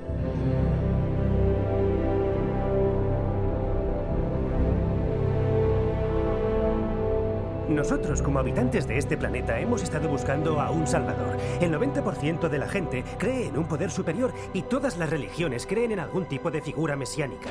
Y cuando ese Salvador llegue por fin a la Tierra, ¿vamos a pretender que acate nuestras normas? Tenemos que entender que es un cambio de paradigma, empezar a pensar más allá de la política. ¿Esta persona tiene algún límite moral? Tenemos leyes internacionales. En este planeta, todo acto es un acto político. Debería sorprendernos que el hombre más poderoso del mundo sea un personaje controvertido. Am, tener a un individuo involucrado en estas intervenciones a nivel estatal debería darnos que pensar. Los seres humanos tienen un terrible historial a la hora de seguir a gente con poder por caminos que conducen a las mayores atrocidades humanas. Siempre hemos creado iconos a nuestra imagen y semejanza. Lo que hemos hecho es proyectarnos sobre él. La cuestión es que tal vez no sea un personaje ni santo ni diabólico, tal vez solo sea alguien que intenta hacer el bien. Hablamos de un ser cuya mera existencia cuestiona nuestra noción de la prioridad en el universo. Remontémonos a Copérnico, que situó al Sol en el centro del universo conocido, desplazando a la Tierra. Y luego llegó la evolución darwiniana y descubrimos que no somos especiales en este planeta, sino solo una forma de vida más. Y ahora vemos que ni siquiera somos especiales en el universo, porque tenemos a Superman. Ahí está, un alienígena entre nosotros. No estamos solos. Usted, como senadora de Estados Unidos, se sentiría cómoda diciéndole a un padre afligido, Superman podría haber salvado a su hijo, pero por principios, ¿decidimos que no actuara? Yo no digo que no deba actuar. Digo que no debe hacerlo unilateralmente. Entonces, ¿de qué estamos hablando? ¿Debe haber o no un Superman? Lo hay.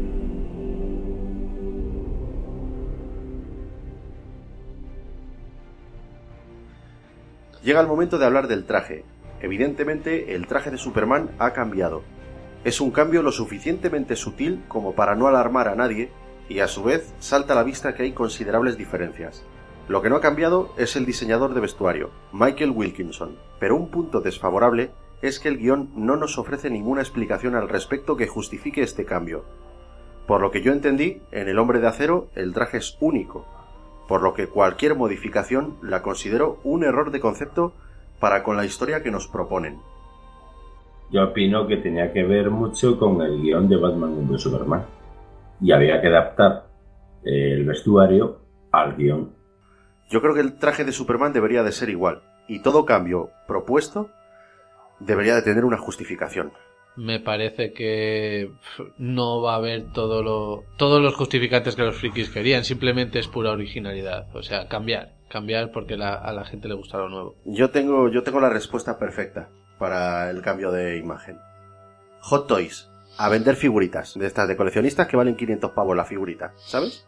Pues mira, como ya se compraron la del hombre de acero, si sacan a Superman con la misma imagen ya no se tienen que, que gastar otros 700 pavos. Bueno, eh, esto que parece una pequeña tontería mueve millones Mueve y millones pasta. de dólares. Mueve O sea, mucha pasta, pero tío, ¿qué, le- les cuesta justificarlo también un poquito, no? Bueno. Es que a veces eh, no hay justificación ninguna, simplemente es el dinero. Vamos a empezar con el color del traje de Superman. A mí me parece mm, de órdago.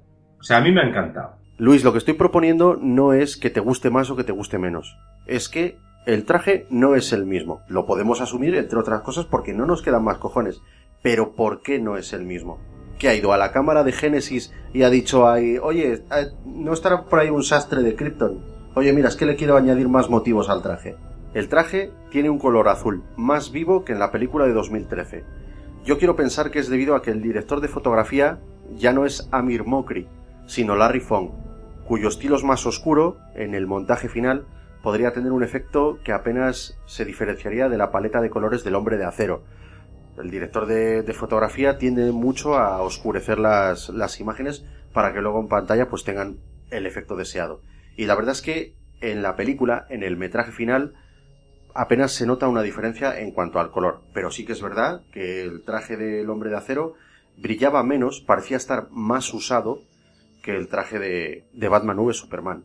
Yo creo recordar eh, en la trilogía de Matrix que algo parecido pasó, que en las primeras eh, utilizaban unos filtros de colores más claros, Vale, luego y se iban oscureciendo. Hay unos cambios de vestuario brutales. Pero eso tiene justificación.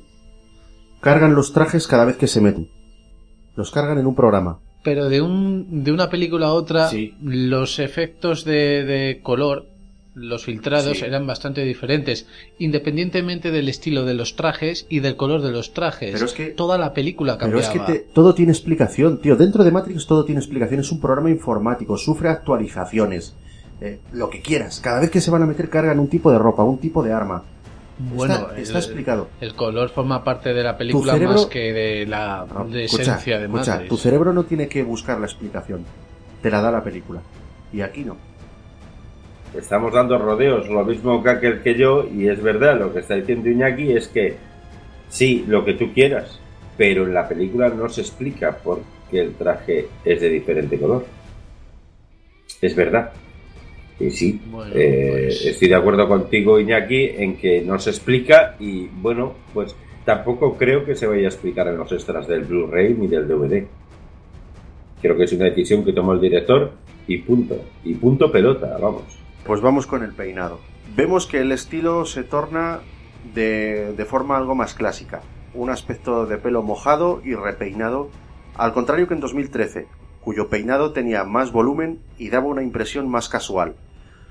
Poco voy a recriminar sobre esto, ya que es asumible que puede haberse peinado de otra manera según le venga en gana.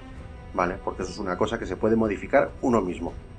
Ya mañana coge y decide, mira, he decidido que ahora me voy a peinar con la raya al medio. ¡Pum! Y lo hace. No hay nada que recriminar porque es lo que te decía antes, el cerebro no tiene que ir a buscar la explicación. Simplemente el tío quiere diferenciarse de Clark Kent y por eso cuando es Clark Kent va peinado de una manera, cuando es Superman va peinado de otra. Yo creo que esto es más orientar a este hombre de acero hacia el Superman de Christopher Reeve. Es decir, este es el Superman que conocéis de toda la vida. Lo que pasa que es un Superman 2.0. Este ya no tiene la S en la frente, el tirabuzón que marcaba la letra S de Superman. Yo lo echo de menos, a mí me gusta mucho. Era una pequeña chulería con su con la sonrisa de Christopher Reeve. Además tenemos que ver las imágenes, es decir, las imágenes de ese traje, joder, si es que yo creo que cada músculo de cada pierna, de cada hombro, los cuadríceps, los bíceps, se, se notan particularmente, eh, pero además lleva ese peinado eh, haciendo un poquito eh, analogía al, al Superman que todos tenemos en la mente, ¿no? A este Christopher Reeve tan maravilloso que, que- que nos dio esas películas tan estupendas, que no todas es que fueran estupendas, pero, pero todos lo, lo tenemos en la mente, al menos los que son de nuestra edad, ¿no? La gente que es de nuestra edad. Y es un poquito hacer, pues, un poquito, un poquito ho- homenaje a, ese Superman que vimos, a ese Christopher Reeve. Y de ahí creo que también, quizás algo tenga que ver también lo del traje, lo del color del traje, tío. Se le criticó mucho también al hombre de acero que todo fuese tan oscuro y tan apagado. El emblema de la casa de él es sutilmente más grande en 2013 que en 2016, y además tiene un acabado brillante. También se sitúa un par de centímetros más distanciado del cuello, el color rojo es más vivo y en consonancia con el tono rojo de la capa y de las botas. Otra diferencia importante es que en 2013 el escudo parecía estar desgastado o algo sucio en la parte amarilla, y en el de 2016 está mucho más limpio y parece que no tiene detalles de desgaste ninguno. Es más, el color amarillo parece incluso más dorado. Yo te voy a decir una cosa, parece que estemos hablando de moda, pero en realidad estamos hablando del traje de un superhéroe. Porque en realidad, cuando veo al hombre de acero, vamos a ver, señores, ya no hablamos de Superman, ya hablamos del hombre de acero. Veo al hombre de acero, me fijo en lo que le precede a él, en la historia que le precede. Porque, al fin y al cabo, a mí lo que me interesa es su historia. Y su historia ya la vi en 2013. Eh, está claro que el traje lo compone una serie de circunstancias y el traje tiene esa historia. Esa historia que vimos en 2013 la representa el traje, pero tampoco yo a nivel personal tampoco le doy más importancia. Yo estos detalles simplemente los veo como merchandising. No veo que, el director le dé más importancia de la que tiene y y es verdad que mirando con lupa vemos unas diferencias palpables, pero sin la lupa eh, dudo mucho que muchos se hayan fijado a este nivel de, de detalle. También apreciamos que hay unos caracteres kryptonianos. Esto no solamente está en el escudo, también está en los hombros y, bueno, un poquito en la cintura. Apreciamos estos caracteres kryptonianos que ya vimos en el planeta Krypton cuando salía Russell Crowe y en ciertas escenas que mostraban pues esa cultura que tenía el planeta. Un detalle que a mí personalmente me ha gustado mucho y creo que resulta muy decorativo y muy apropiado para, el traje. Pero esto no está presente en el traje de 2013 y es un elemento que me gusta bastante y realmente eh, si, si utilizáis un momentín la imaginación y visualizáis el concepto global uniendo los dos trajes, es decir, el traje del hombre de acero, con sus líneas curvas, eh, sus matices, su color, la cota de malla y le añadís estos caracteres kryptonianos, yo creo que quedaría el traje perfecto para este hombre de acero. A mí personalmente me resulta una cuestión bastante interesante, porque no deja de lado. Acuérdate que te he comentado, es muy interesante la historia que transmite el traje. El traje transmite la historia del hombre de acero, que viene de Krypton. En la anterior película vimos el comienzo de la historia del hombre de acero, el comienzo de la historia de Superman, eh, eh, qué fue lo que sucedió, el hecho de que en el traje permanezcan esos símbolos kryptonianos, esos símbolos de que sé de dónde vengo, eso mm, me parece una cuestión bastante interesante. Batman ha tenido otros trajes bastante diferentes. Eh, para, para, este personaje es, es más fácil, para este superhéroe lo tiene más fácil por, eh, por la temática. Eh, es un hombre, no es un extraterrestre en la que le viene de herencia el, el, traje, el único traje. Para Superman ya no existe hogar, ya su planeta ha desaparecido, no, no puede ir a la tienda a comprar más trajes. Para Batman sí. En el traje de 2013 eh, presentaba unas curvas, unas líneas curvas en los costados. También estas curvas estas aristas las tenía en las piernas, en los puños de las mangas, y le daban un aspecto que, en mi opinión, pues era como muy alienígena. Los puños daban al traje un aspecto un poco medieval. Estas líneas eran de un color grisáceo, y ahora estas líneas se tornan de un acentuado color azul, y ya no son curvas, ya no son ondulaciones, digamos que presentan eh, un aspecto más de tipo de arista. En lugar de eso, eh, lo que hay son vértices, aristas y bueno, esto varía su forma y su tamaño notablemente. No le veo mayor importancia, la verdad. O sea, para, para ti no, no te cambia el traje el hecho de que haya unas aristas de esta manera o de la otra. Cambia para nada. Estoy viendo las dos fotografías con el mismo perfil, con la misma postura de Superman. Estoy viendo esas líneas de una película a la derecha de esa fotografía, la de la otra película del 2016, esta última. Y, es increíble las diferencias. Es que parece otro traje. Estamos hablando de un nuevo Superman, una nueva era, el hombre de acero.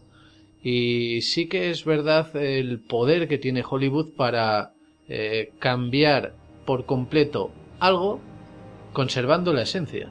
¿Cuál te gusta más, el de 2013 o el de 2016? El de 2016. Me gusta, me gusta un poco más.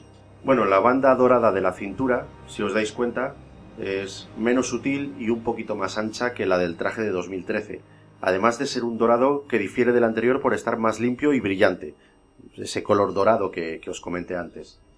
así como por tener también los mencionados caracteres kryptonianos.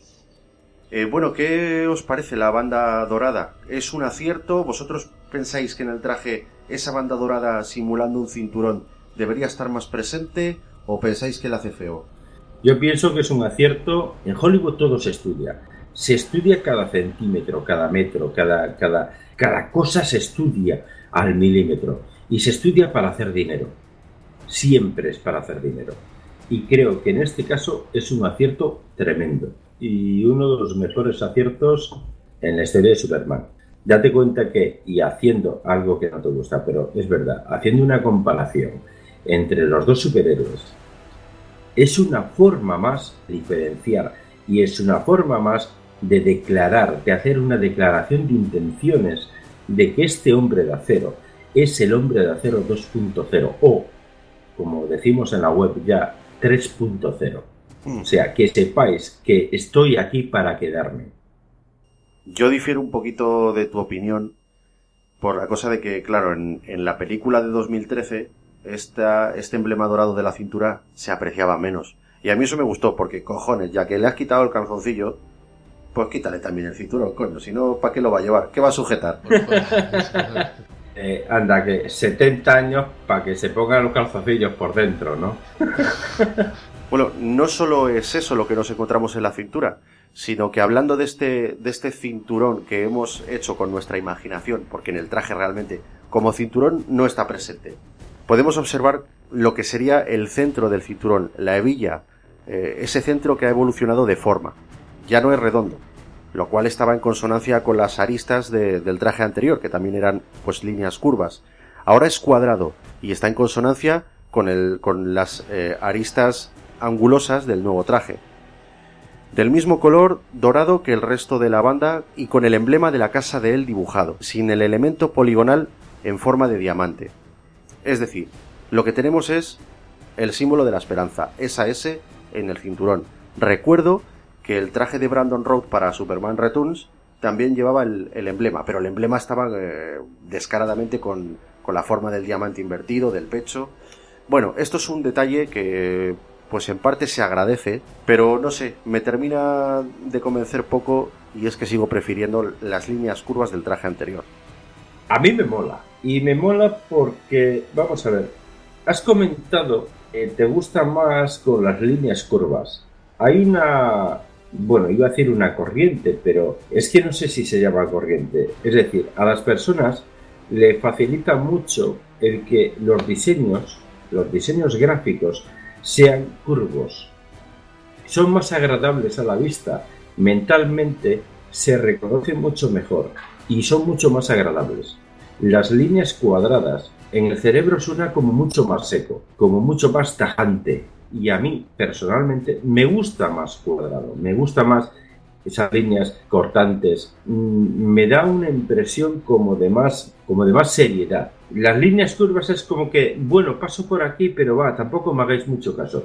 Eh, Miguel, ¿tú estás a favor o en contra de que el logotipo esté también en el cinturón? ¿No crees que es demasiado?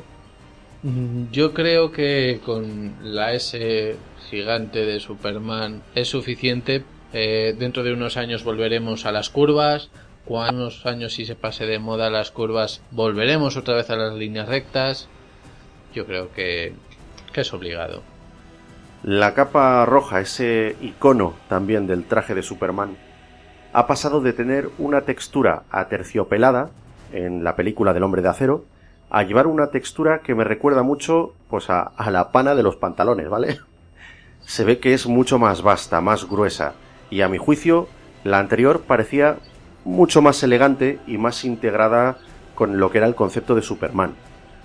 Yo creo que, igual que te comenté antes, eh, hemos vuelto a hacer un poquito de, de homenaje a, Christopher Reeve de los 80. Es que creo que ha querido hacer un poquito esa simbiosis, ese reconocer el trabajo de Christopher Reeve de los años 80, bueno, 70 y 80.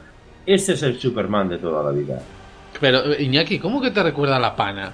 ¿Cómo que te recuerda la pana Esas, los esas vetas, tío, de, de la capa nueva, Esos pantalones marrones. me recuerda a los, pantal- a los 90. pantalones de los catetos. De acuerdo. Superman no debería llevar ni la capa así de esa manera, ni llevar boina, tío. Solamente.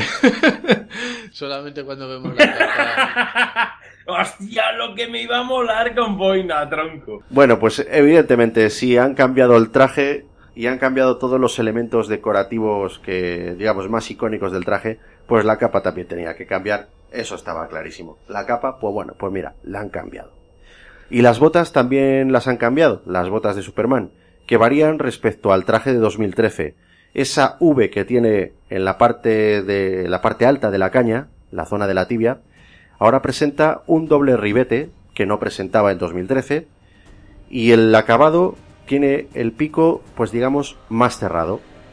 Vamos, que el ángulo es más agudo que en el traje anterior. Básicamente, el color es el mismo que la capa, con la variación de la textura de cota de malla, que sigue el elemento y el patrón de todo el traje. Las botas tienen un poco más de plataforma, supongo que será para compensar eh, de forma sutil y casi sin que nos demos cuenta la diferencia de altura que existe entre Henry Cavill y Ben Affleck, porque Henry Cavill pues es un pelín más bajito que Batman. Estamos hablando de unos matices que me cago en la puta.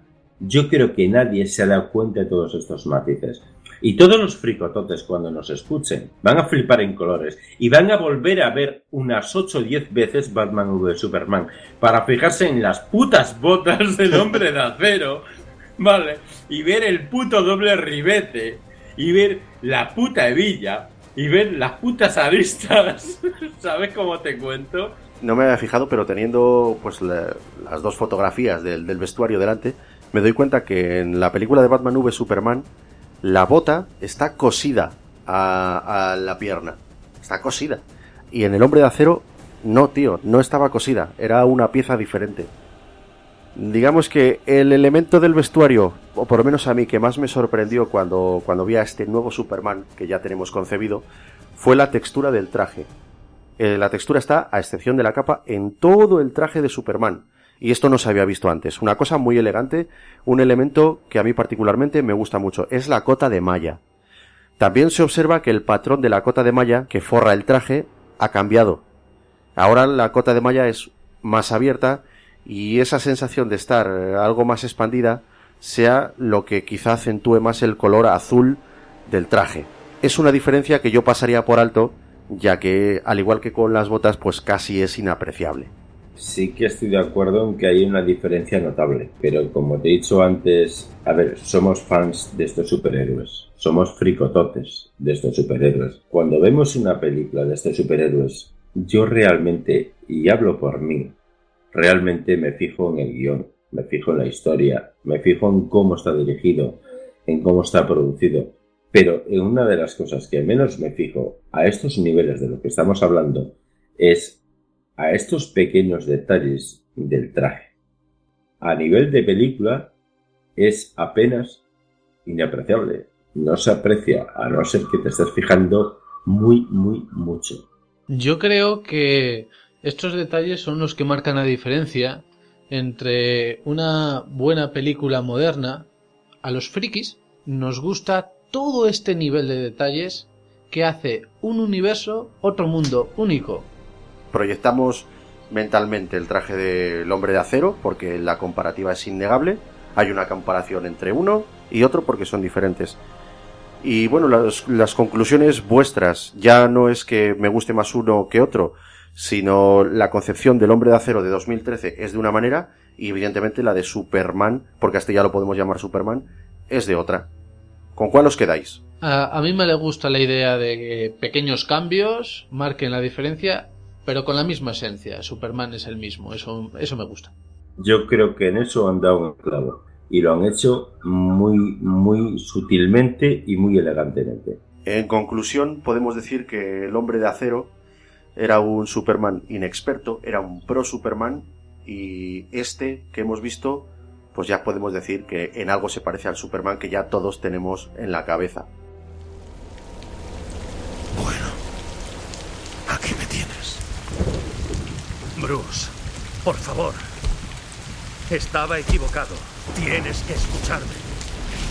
Tú no lo entiendes. No tenemos tiempo. Sí que lo entiendo. ¡Déjalo ya! Si quisiera, ya estarías muerto. Respíralo. Se llama miedo. No eres valiente.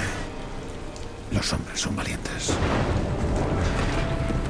Seguro que tus padres te dijeron que eres especial. Que estás aquí por un motivo. Mis padres me enseñaron otra cosa. Al morir junto a una alcantarilla, sin motivo alguno, me enseñaron que este mundo solo tiene el sentido que tú le des. Pues vamos a pasar a hablar de los trajes de Batman, no del traje, porque Batman tiene un arsenal de recursos y en esta película pues le vemos con más de un traje. A este nuevo Batman en concreto lo podemos ver con tres atuendos diferentes en la película. El traje del murciélago, el traje para el desierto, de la pesadilla apocalíptica o el Time Boom, y una armadura para enfrentarse con Superman. Primeramente nos centraremos en el traje del murciélago. Este traje presenta muchos arañazos y marcas de bala. Se nota que tiene mucho uso. Hay varios aspectos que no me gustan de él, pero reconozco que está en consonancia con el personaje que Zack Snyder eh, nos ha querido construir para la película. A priori, observamos que está recubierto por tela y a diferencia del traje que vestía Christian Bale, no se ven placas ni ensamblajes externos, por lo que la primera vez que lo vi pensé que solo era una tela puesta sobre el cuerpo. Sin embargo, en la película hay una breve explicación sobre el tema cuando se ve a Alfred reparando eh, los distorsionadores de voz de, la capucha. Lo que sí hace este traje es acentuar los músculos, algo que no se veía desde la película de Joel Schumacher Batman y Robin de 1997. El estilo, como ya apuntamos antes, es muy parecido al diseño gráfico de Frank Miller para El regreso del Caballero Oscuro de los años 80. No negaré que el propio traje tiene su personalidad, impone e impresiona. Creo que es parte importante de la concepción y de la aceptación de Ben Affleck como el nuevo Batman. Recuerdo la escena en que Bruce Wayne mira el traje eh, y se queda así meditabundo. Ese plano de la capucha parece incluso tener vida propia. Casi se puede sentir como Bruce Wayne se ve intimidado por el murciélago. Y en cierta manera, yo también. En cierta manera, eh, tenemos que representar que vamos a luchar contra Superman. Se me tienen que notar los músculos. ¿Vale? Eh, y es una peculiaridad que Zack Snyder ha tenido en cuenta. Y entonces seguramente ha hecho todo lo que ha hecho por eso mismo.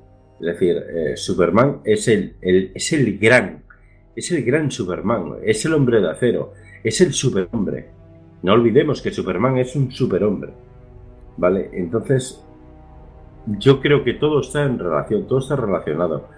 No, no podemos volver a, a, Michael Keaton. Tenemos que ser muchos mucho mejores incluso que Christian Bale. Y en el traje había que representarlo. ¿Y cómo lo puedo representar? Tengo un Ben Affleck que, joder, me cago en la puta. Ha sido buenísimo, la verdad. Me cago en la puta, de verdad. Ha sido impresionante. Entonces, el traje debería tener su propia personalidad. ¿Cómo la tengo? Vuelvo a otorgarle esos músculos y esa personalidad que debe tener el traje. Yo creo que todo va acorde con los tiempos. Ahora estamos en, en la cultura del culto al cuerpo y por otro lado, Batman tiene que estar a la altura de Superman. Vemos unas escenas en las que se pone en forma con su, en su gimnasio, con unos entrenamientos modernos. Vamos, lo que pasa también es verdad que Zack Snyder, todas sus películas, todos los protagonistas, todos parecen putos gorilas, de, de que están. Y por supuesto, Batman, que es el personaje favorito en cuanto a cómics de Zack Snyder, no podía ser menos. Tenía que ser impresionante, esos músculos los tenía que tener. Yo creo que sí, que, que ahora Batman está en, en, la era moderna del culto al cuerpo y todas esas escenas eh, en su gimnasio haciendo pesas y, viéndose el cuerpo de Ben Affleck, pues está acorde con el traje. En el traje se tiene que representar los músculos, igual que en, en Superman. Tiene que ser más grande que Christian Bale. Tiene que serlo. Porque Christian Bale era el Batman Begins, estaba empezando. Y este lleva ya toda una vida estando en forma. Tiene que ser más grande por cojones. Sí. Venga, pues vamos a, a analizar un poquito así eh, lo que es lo que compone este traje del murciélago. Empezamos por la capucha. Lo que observo de la capucha es que no tiene ni una sola arista en el perfil, al contrario que las vistas en otras películas. Eh, Voy a obviar la de Adam West. No me siento cómodo eh, relacionando a Batman con Adam West, ¿vale? La capucha es de un aspecto orgánico y está unida a la capa. Se muestran de un color totalmente negro, negro mate, y echo en falta que las orejas sean un poquito más largas, porque considero eh, que el que sean tan cortas le quita cierta personalidad. Es decir, la capucha le han acentuado lo que son las cejas, le han puesto cara de enfadado, y las orejitas pequeñitas. Yo creo que con las orejitas un poquito más puntiagudas, al estilo de Christian Bale, yo creo que hubiese ganado un poquito. ¿Tú qué crees, Luis? Sí, eh, pues que si se la ponen más puntiagudas, sería mi elfo favorito. No, no, en serio. Quizás tenga razón. Pero yo creo que le han dado más importancia al tema muscular que al tema estético. Te vas a batir en duelo con Superman. ¿Tú crees que Superman te va a dar una hostia en las orejas como al estilo callejero? No. Superman te va a dar un láser que te cagas o te va a dar eh, pues un puñetazo que te va a mandar Bueno, contra la otra pared, pero no te va a dar una hostia en las orejas. Vamos a hablar de otro elemento importante eh, en el tema de superhéroes, que es por supuesto el emblema. El murciélago del pecho es de un estilo muy clásico, extremadamente ancho, demasiado para mi gusto, ya que apenas acentúa las facciones de las formas del- de un murciélago. Siempre he preferido un logotipo más estilizado. Eh, en ese sentido, estoy muy influenciado por el Batman de Tim Burton pero celebro que el llamativo color amarillo se haya descartado de las modernas versiones del Caballero Oscuro llevadas a la gran pantalla. El color es del mismo negro que va en consonancia no solo con la capucha y las botas, sino con el tono oscuro de la fotografía de las calles de Gotham. La textura está integrada con el resto del traje, con lo cual, pues creo que queda muy bien insertado. También un poquito arañado, se ve que el traje pues ha sido, ha sido usado. A mí el logotipo no me gusta mucho, la verdad. Eh, ¿Tú cuál prefieres, eh, Miguel? A mí me parece que va en consonancia con esta era moderna de tocho, tocho, tocho. O sea, sabemos quién es el murciélago, sabemos cuál es su emblema y no quiere representar ni simbolizar nada, simplemente quiere Es decir, pecho grande, eh, logo grande y ya está, aquí estoy yo. Si no me tengo que presentar, todo el mundo sabe que soy Batman.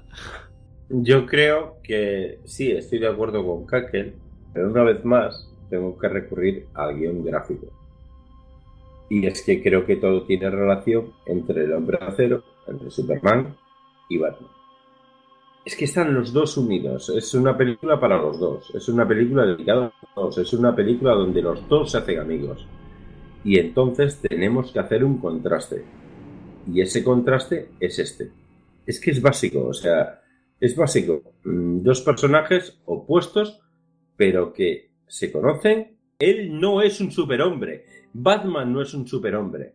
Es como aquello de que, eh, para que me entiendas, cuando estás discutiendo conmigo, tengo que hablar más alto. Ah, ese, ese, ese, ese sentimiento, ese sentimiento vulgar y, y vulgar y pobre, vale, pues Batman lo tiene con ese icono en el pecho, con, con ese símbolo de que, eh, que sepas, hijo de puta, que soy Batman, me ves el pecho, joder, que soy Batman, que te voy a partir la cara. No, pero no vas a partir la cara.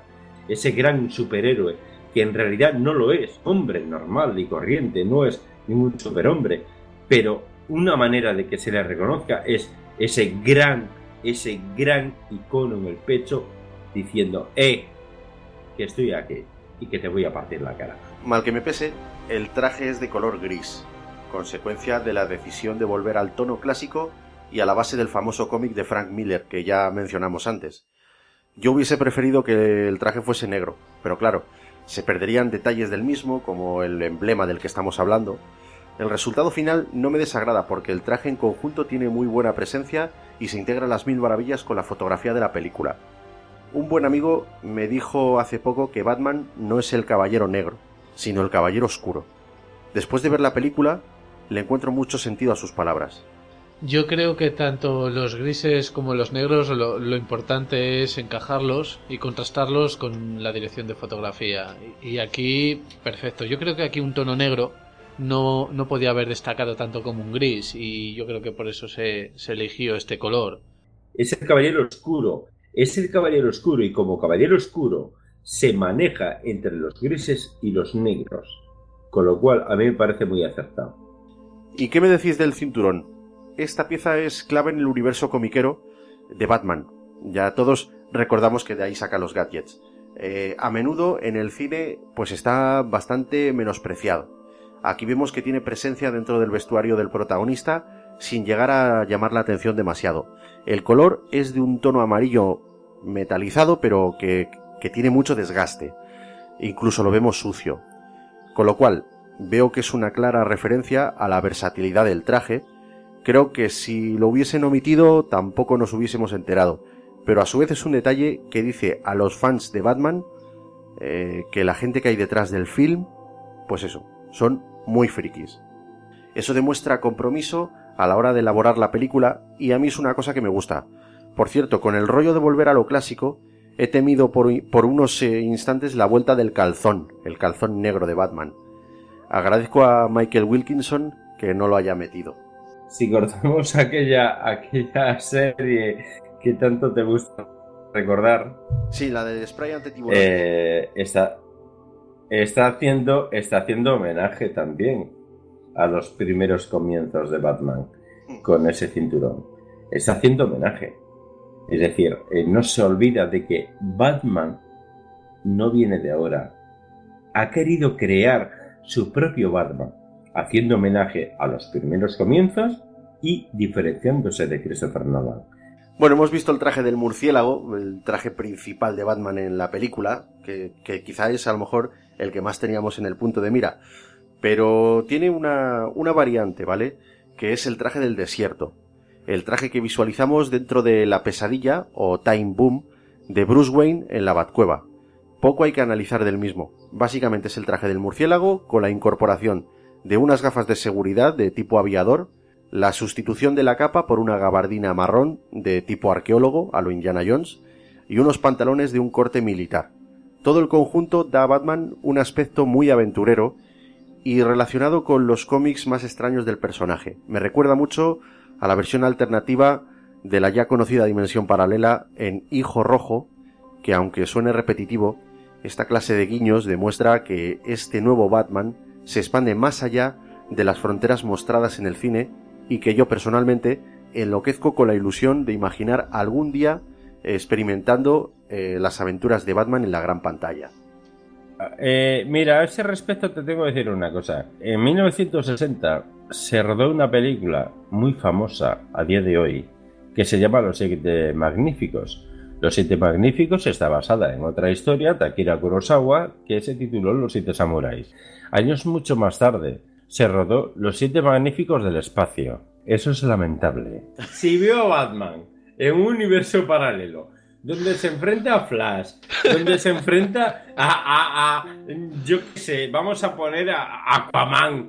De repente se mete en un universo paralelo donde Aquaman es una tía eh, eh, y está tetona y está buenísima. Joder, es que voy a preferir que esa tía se cargue a Batman. Vale, y, no va a molar. no va a molar. no, no. No, no, no, en serio, no, no, en serio, no, no, es que es más, he cambiado de sexo a Aquaman.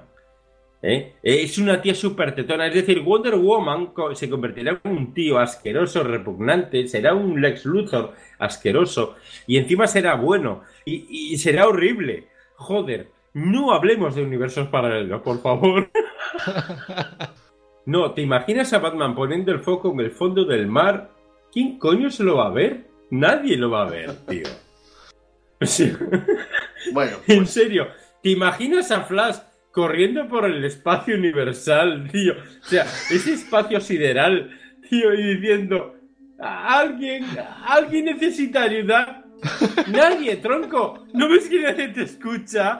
Gilipollas. Además, con lo delgado que eres, el próximo agujero negro te va a, te va a tragar. Entonces, por favor, no me metamos, no metamos a Batman en universos paralelos. porque incluso la armadura esa que tiene en otro universo paralelo es una armadura de cartón piedra. Espera, que es que eh, a esto tenemos que dar una explicación, ¿vale? Esto ya es muy de cómics y sobre todo la gente que nos esté escuchando, pues esto eh, le puede caer de sorpresa. Entonces hay que explicarlo un poquito. Vamos a explicar el flashback. Esto, flashback, o, o- o lo que sería, eh, lo que tiene Bruce Wayne sería un flash forward más que un flashback, eh, es consecuencia de que Flash viaja tan rápido que uno de los poderes que tiene es viajar en el tiempo. O sea, viaja tan rápido que se dobla a sí mismo. Él puede viajar en el tiempo, ¿vale? En uno de esos viajes eh, se conoce que ha viajado al futuro y lo que está haciendo es advertir a Bruce Wayne de lo que va a suceder a continuación. Entonces, todas las cosas que él cambia en el viaje en el tiempo, a las personas que se ven afectadas, resulta que tienen esos, esos dos recuerdos. Eso se llama Time Boom. ¿Vale? Tienen los dos recuerdos de, de- El recuerdo del pasado y el recuerdo del futuro. eso es, el recuerdo alternativo y el recuerdo presente, que es el que, el de la realidad que están viviendo. Se conoce, que esto pues también es una cosa que, que me gustaría que explicasen en la película, porque yo lo conozco, pero eh, el haceroslo ver a vosotros es lo complicado. Entonces, espero que lo expliquen por lo menos en la Liga de la Justicia. Ya me lo has explicado, o sea, porque yo he visto Flash. Sí, entonces- Y, y- y sé, y sé lo que hace y, y sé lo que, lo que puede convertir, lo que puede transformar, lo que puede cambiar y lo que no puede cambiar. Lo que está ocurriendo es que eh, Bruce Wayne se ve afectado por el Time Boom y Flash le va a advertir pues una cosa que, bueno, es la siguiente. Y ojo, porque aquí voy a meter ahí el spoiler, eh, un spoiler que a lo mejor no sabemos si va a ser el de la película. Posible spoiler del universo cinematográfico de DC. En el universo de Injustice, el Joker pone una bomba en Metrópolis. Esa bomba explosiona, mata a un montón de gente. Entre la gente fallecida se encuentra Lois Lane, embarazada de Superman. A Superman se le va la pinza al ver a su mujer y a su hijo que han muerto, que directamente va a Arkham y a Joker lo coge por el cuello, le mete la mano en el corazón y se lo arranca. Se lo arranca delante de Batman. Y le dice a Batman, esto es lo que debieses haber hecho tú hace ya mucho tiempo. Con lo cual, ahí Batman y Superman se convierten no solamente en enemigos, sino que, bueno, eh, suceden muchas más cosas en el universo de Injustice, como por ejemplo que Superman mata a Flecha Verde con la visión calorífica, es decir, lo abrasa. Abrasa a Oliver Queen, una muerte horrible para un, para un superhéroe. Lo que estamos contemplando aquí es un Superman muy chungo, un Superman desatado y que está utilizando sus poderes para hacer el mal. El Superman que nació siendo villano. No, el Superman que se hace villano. Eh, entonces, ¿qué es lo que pasa? Que Batman coge a los miembros de la Liga de la Justicia y los tiene que liderar y les tiene que decir, oye, que el enemigo ahora es, Bat es Superman. Tenemos que detenerle. No dice tenemos que matarle, dice tenemos que detenerle. Y ese es el hilo argumental de Injustice. Luego, evidentemente, se mezclan con más historias de la Liga de la Justicia, como que Darkseid eh, convierte a Superman en su lugarteniente. Porque en esa pesadilla posapocalíptica se ven, pues, eh, es- esos bichos que iban, eh, que iban volando con alas, eh, son para demonios. Eh, en fin, confluyen muchas historias. Tampoco me quiero meter yo en un berenjenal porque estoy hablando de algo que conozco poco y yo hace bastante que no leo cómics. Pero eso sucede. Y eso es el time boom que tiene Bruce Wayne, esa pesadilla pos- posapocalíptica, que no hace sino confirmar los mayores miedos que tiene Bruce Wayne con Superman. Él tiene miedo de que Superman se haga malo. Entonces Flash lo que le está intentando es avisar de que, oye, que tenía razón, que tal. Entonces todo eso le viene muy bien al guion de la película para acentuar que Batman se enfrenta a Superman. No sé si lo he dejado bastante claro. Sí, sí, sí. De hecho, te voy a decir una cosa. La próxima vez que Zack Snyder dirija una película de superhéroes, estoy hablando, me gustaría que te contratara de ayudante de dirección. Claro, porque, no, porque entre otras cosas le dirías, eh, tronco, sabes que estás metiendo la gamba, ¿no? Sabes que esto no sucede en los cómics. Claro. Y sabes que vas a dar por culo a mucha peña.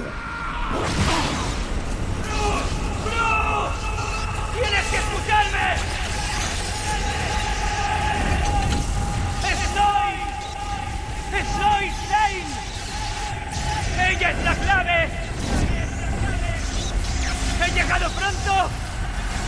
¡Ah! ¡Me he adelantado! ¡Era verdad lo que pensabas de él! ¡Siempre lo ha sido! ¡Démelo! ¡Encuéntranos, Bruce! ¡Tienes que encontrarnos! No sé cuál es la intención de meter el, el flashback, este post, el flash forward post-apocalíptico en la película, yo creo que se han enredado bastante y lo hubiesen tenido que, cortar para la versión extendida. Y de la versión extendida meter muchas otras escenas que hubiesen sido relevantes para la película. El tercer traje con que vemos a Batman en la película es una armadura. Se me pareció a las armaduras kryptonianas que llevaban eh, la unidad del General Zod en la película de 2013 por lo que en mis divagaciones llegué a pensar que quizá Wayne Tate podría haber tenido acceso a la nave alienígena o a las armaduras, y a partir del material kryptoniano se hubiese hecho un par de, eh, de armaduras para enfrentarse a Superman.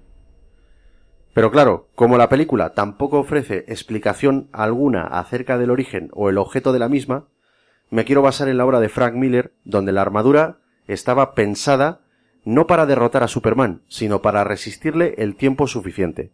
Huelga decir que el diseño de la misma está basado descaradamente en la obra de Miller que ya he citado y carece del emblema del murciélago. Y esto es una cosa que me ha llamado la atención, que en la armadura de- del cómic, El regreso del Caballero Oscuro, la armadura de Batman tiene el murciélago en el pecho y esta no. No lo sé. ¿Vosotros de dónde pensáis que ha podido salir? La verdad, eh, no tengo ni puta idea. Pero sí tengo una idea clara. Soy un hombre, este es un superhombre, a este lo tengo que vencer como sea. Y la mejor manera de vencerlo es con fibra de carbono, con acero, con hierro, con lo que, con lo que tenga mano.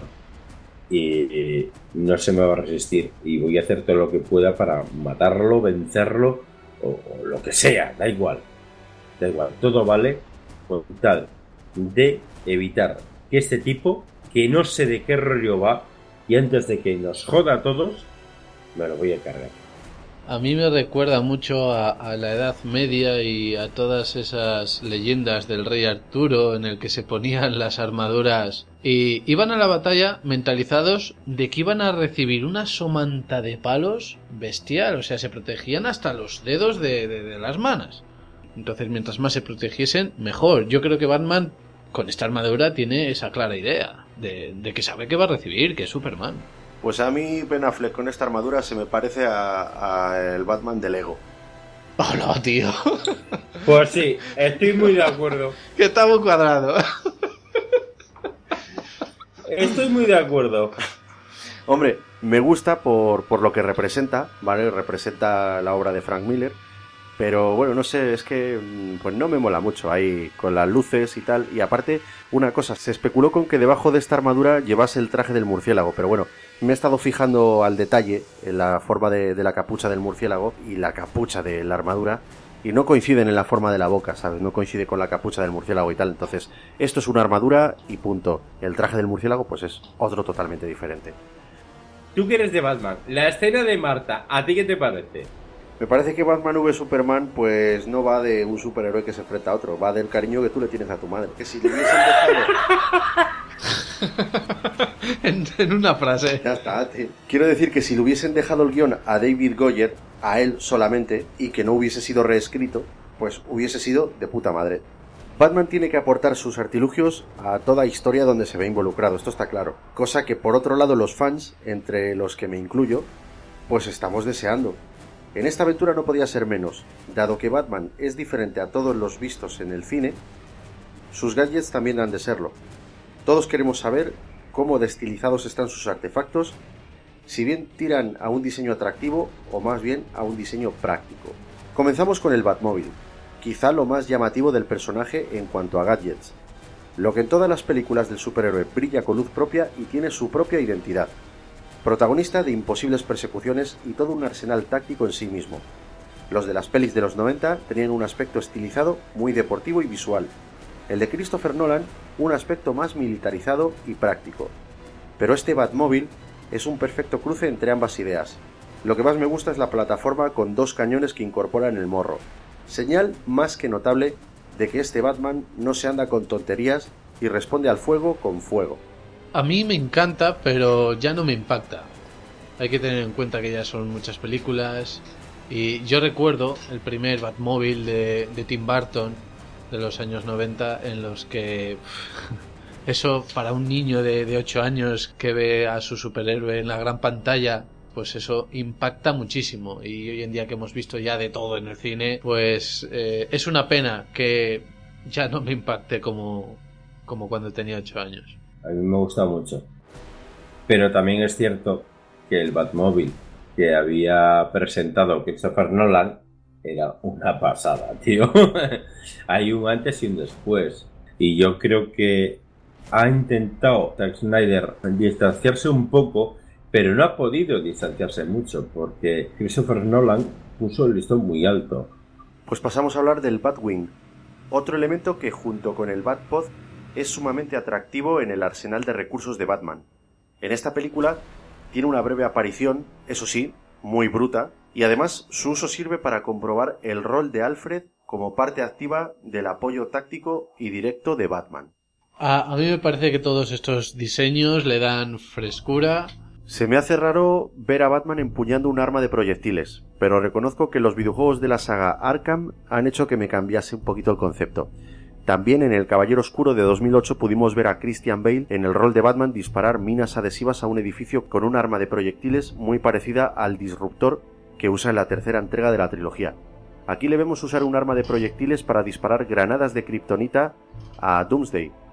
Además de este arma, le vemos utilizar su mítico Garfio, un disruptor de armas de fuego que me encantó y demás útiles de tecnología informática. No de los gadgets en general de Batman, sino de los que le vemos en esta película. ¿Qué me podéis decir de las armas de Batman? ¿Creéis que son un complemento bueno que hace justicia al personaje? ¿O pensáis que Batman debería de ir más a pelo? A mí me parece más lo contrario. Con enemigos más duros, más tochos, eh, todo se complica y el simple garfio de o tres o cuatro gadgets más me parecen pocos, insuficientes. No, no se puede ir por Metrópolis o por Gotham con, con lo mínimo, y mucho menos con los puños desnudos. ¿Cómo puedes derrotar a un adversario, no a un hombre, sino a un adversario que te puede en fuerza? Hombre, pues inteligencia. Bueno, si esa inteligencia se remite a la kriptonita, joder, no es inteligencia. Ha sido inteligente sabiendo cuál es su punto débil, nada más. Todo este tiempo he estado viviendo la vida como la veía mi padre, reparando daños en honor a un fantasma, creyendo que debo hacer el bien. Superman nunca ha existido. No es más que el sueño de un granjero de Kansas. El sueño de ese granjero es todo lo que tienen algunos. Lo único que les da esperanza. Increíble, ¿no? Los de Kansas vivimos en una llanura, por eso venimos a las montañas. Todo fluye hacia abajo, hasta la llanura aluvial, hasta la remota granja. Recuerdo una temporada en la que llovió más de la cuenta. Yo tendría unos 12 años. Papá sacó las palas y no paramos en toda la noche. Trabajamos hasta que desfallecí, pero logramos contener el agua. Salvamos la granja. Tu abuela me hizo una tarta. Dijo que era un héroe. Esa misma noche nos enteramos de que al contener el agua la mandamos río arriba. Anegamos la granja Lang. Mientras me comía mi tarta de héroe, sus caballos se ahogaban. En mis sueños siempre los oía gemir. ¿Alguna vez dejaste de tener pesadillas? Sí. Cuando conocí a tu madre. Ella me hizo creer que bondad en este mundo. Ella era mi mundo. Te echo de menos, hijo.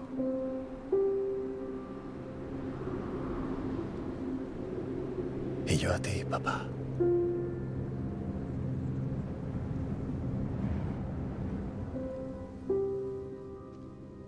Bueno, antes de terminar, y siguiendo un poquito con la dinámica que a veces planteamos en nuestras películas obligadas, a mí me gustaría que me dijeses, eh, Miguel, me gustaría que me dijeses cuál es la escena que más te ha gustado de la película y la que menos.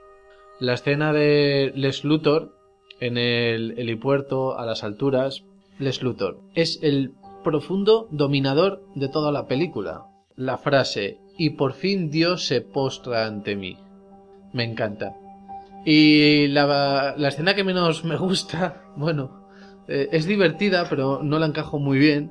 Es cuando Marta hace la gracia en brazos de, Batman. Eh, soy amigo de su hijo. Eh, sí, sí, lo he visto por la capa. Bueno, parecerá divertida, pero no descuadra bastante Yo, la serie. yo esperaba que le dijese, ¡ay! mm, Batfleck, vuelves a estar encima de mí. A pesar de todo lo que he dicho, es verdad que la escena que más me gusta es la escena de la pelea entre los dos superhéroes. La escena que, más, que menos me gusta es la escena en la que recorren para solucionar el dilema a Marta. Eh, vamos, me pareció bastante patético. La escena que más me gustó a mí, aparte de el comienzo de Metrópolis, cuando la batalla contra el General Zod, porque está muy bien encajado, aparte de esa, o sea, la pelea que tiene ahí a cascoporro cuando acude a rescatar a Marta, porque se ve a Batman ágil, se le ve soltar hostias, se ve a Batman como yo quiero verlo. Su esencia. A hostias con los malos, que yo pensé, bueno, este gorila no va a ser capaz de moverse. Hostias. Es que es un puto gorila, es que los machaca, tío. Es ese tipo de Batman el que yo estaba loco por ver. Y la escena que menos me gustó, eh, curiosamente es la que más te ha gustado a ti, la del ex Luthor en, en el helipuerto del edificio. Pero bueno, por lo demás creo que esta película en conclusión, pues es formidable. Ha cumplido con mis expectativas. ¿Por qué? Porque mis expectativas ya me las habían cubierto los trailers. Los trailers te lo han enseñado absolutamente todo y esto se lo tengo que tirar por cara a la Warner con su estrategia de marketing porque es que la película no me ha sorprendido en nada. Es una gran película, a pesar de los pesares, una película que merece mucho la pena. Cuando la veas, la disfrutarás a tope. Porque es una película para eso, para disfrutar a tope. Bueno, pues estas son las conclusiones que hemos tenido de la película Batman v Superman. Hace un añito teníamos una expectativa, un año después, pues esa expectativa ya no la tenemos porque ya hemos visto la película. Son las conclusiones que hemos hecho de la misma. Esperamos pues que todo este universo tenga continuidad porque la verdad es que nos ha gustado mucho. Y lo que queríamos es que, bueno, pues que disfrutases de este programa, que vieses otro punto de vista distinto al, al que ya tenías sobre la misma película. Y solo me queda despedirme. Ha sido un placer, eh, Kakel, tenerte con nosotros. Ha sido un placer. Da, da gusto hablar de lo que a uno más, más le gusta. Y Luis, como siempre, pues un placeraco tenerte aquí con nosotros. Eh, te voy a dejar que te despidas y que recuerdes, como siempre, a nuestros fricototes cómo pueden contactar con nosotros, pues para cualquier comentario o sugerencia que tengan en mente. Como siempre digo, y es que mm, por muchas veces que lo diga no es, no es menos verdad. Ha sido un placeraco estar en la fricoteca, bueno, pues grabando este, ese programa tan espectacular. A mí me ha encantado. Y bueno, pues para ponerse en contacto con nosotros, pues, pues pueden elegir eh, Google Más o Google Plus en la fricoteca. Eh, también a través de nuestro correo electrónico, lafricoteca, lafricoteca.es, a través de la página web, lafricoteca.es, a través de Twitter, en nuestra cuenta arroba lafricoteca, o eh, también podrían hacerlo a través de nuestro correo personal de la fricoteca, lafricoteca.gmail.com.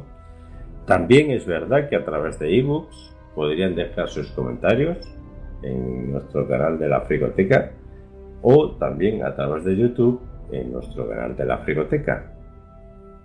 Pues muchas gracias a los dos por haber estado aquí. Como ya sabéis todos nuestros fricototes, todos nuestros oyentes, yo soy Iñaki Sánchez, que ha sido para mí un placer, como siempre, hablar de Batman y de Superman, hacerlos llegar hasta tus oídos. Y no quisiera despedirme sin antes dejaros pues un avance de lo que va a ser nuestro siguiente programa.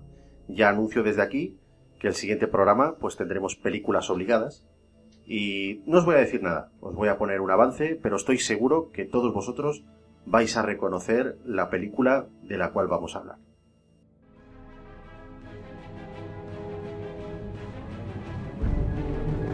¡Manteneos firmes! ¡No os separéis de mí! Lo que hacemos en la vida tiene su eco en la eternidad.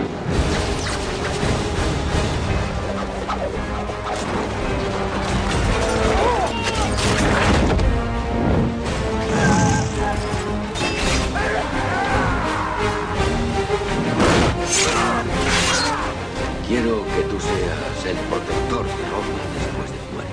Y Cómodo. Cómodo es un hombre sin moral. Cómodo no puede gobernar. Es más, no debe gobernar.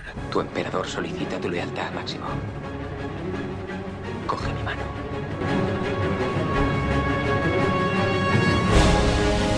Cabalgad hasta el alba.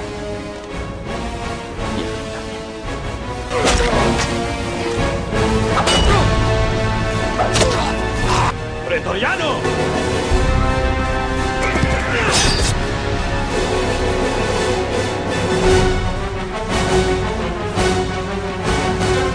No os he comprado para que me hagáis compañía. He pagado para sacar provecho de vuestra muerte. Y así como vuestra madre estuvo presente en vuestro comienzo, yo estaré presente en vuestro fin. Y al morir, porque sabed que moriréis, vuestro tránsito se hará son de gladiadores. Yo os saludo.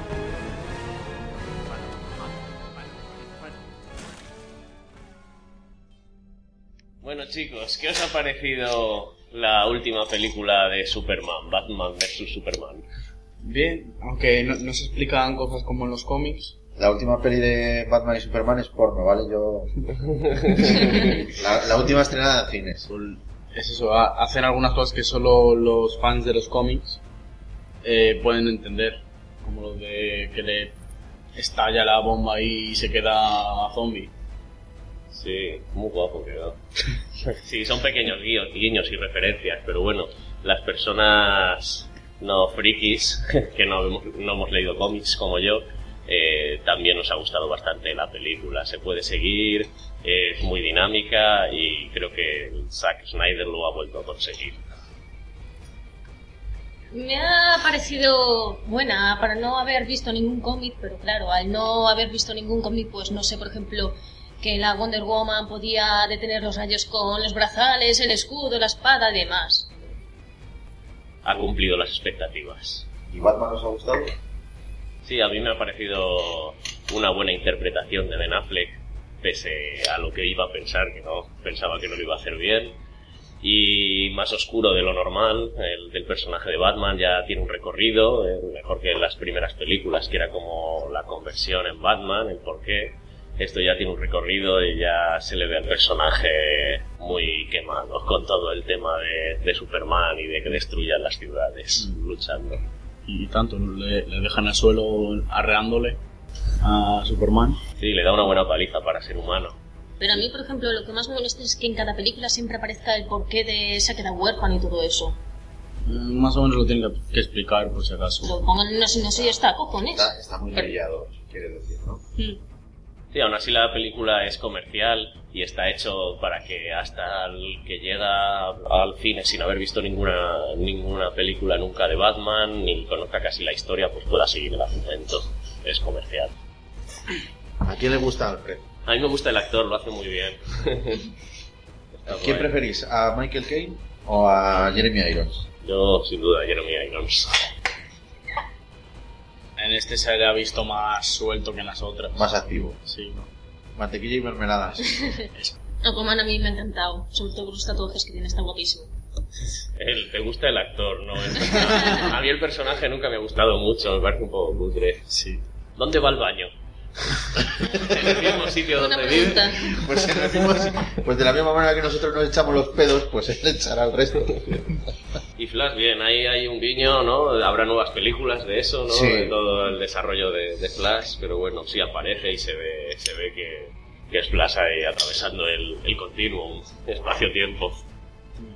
Que está, que está un ladrón y metas ahí que él con la leche y va a pagarlo después de reventarle el ladrón. Es Flash. Muy rápido. ¿Qué más me contáis de la película?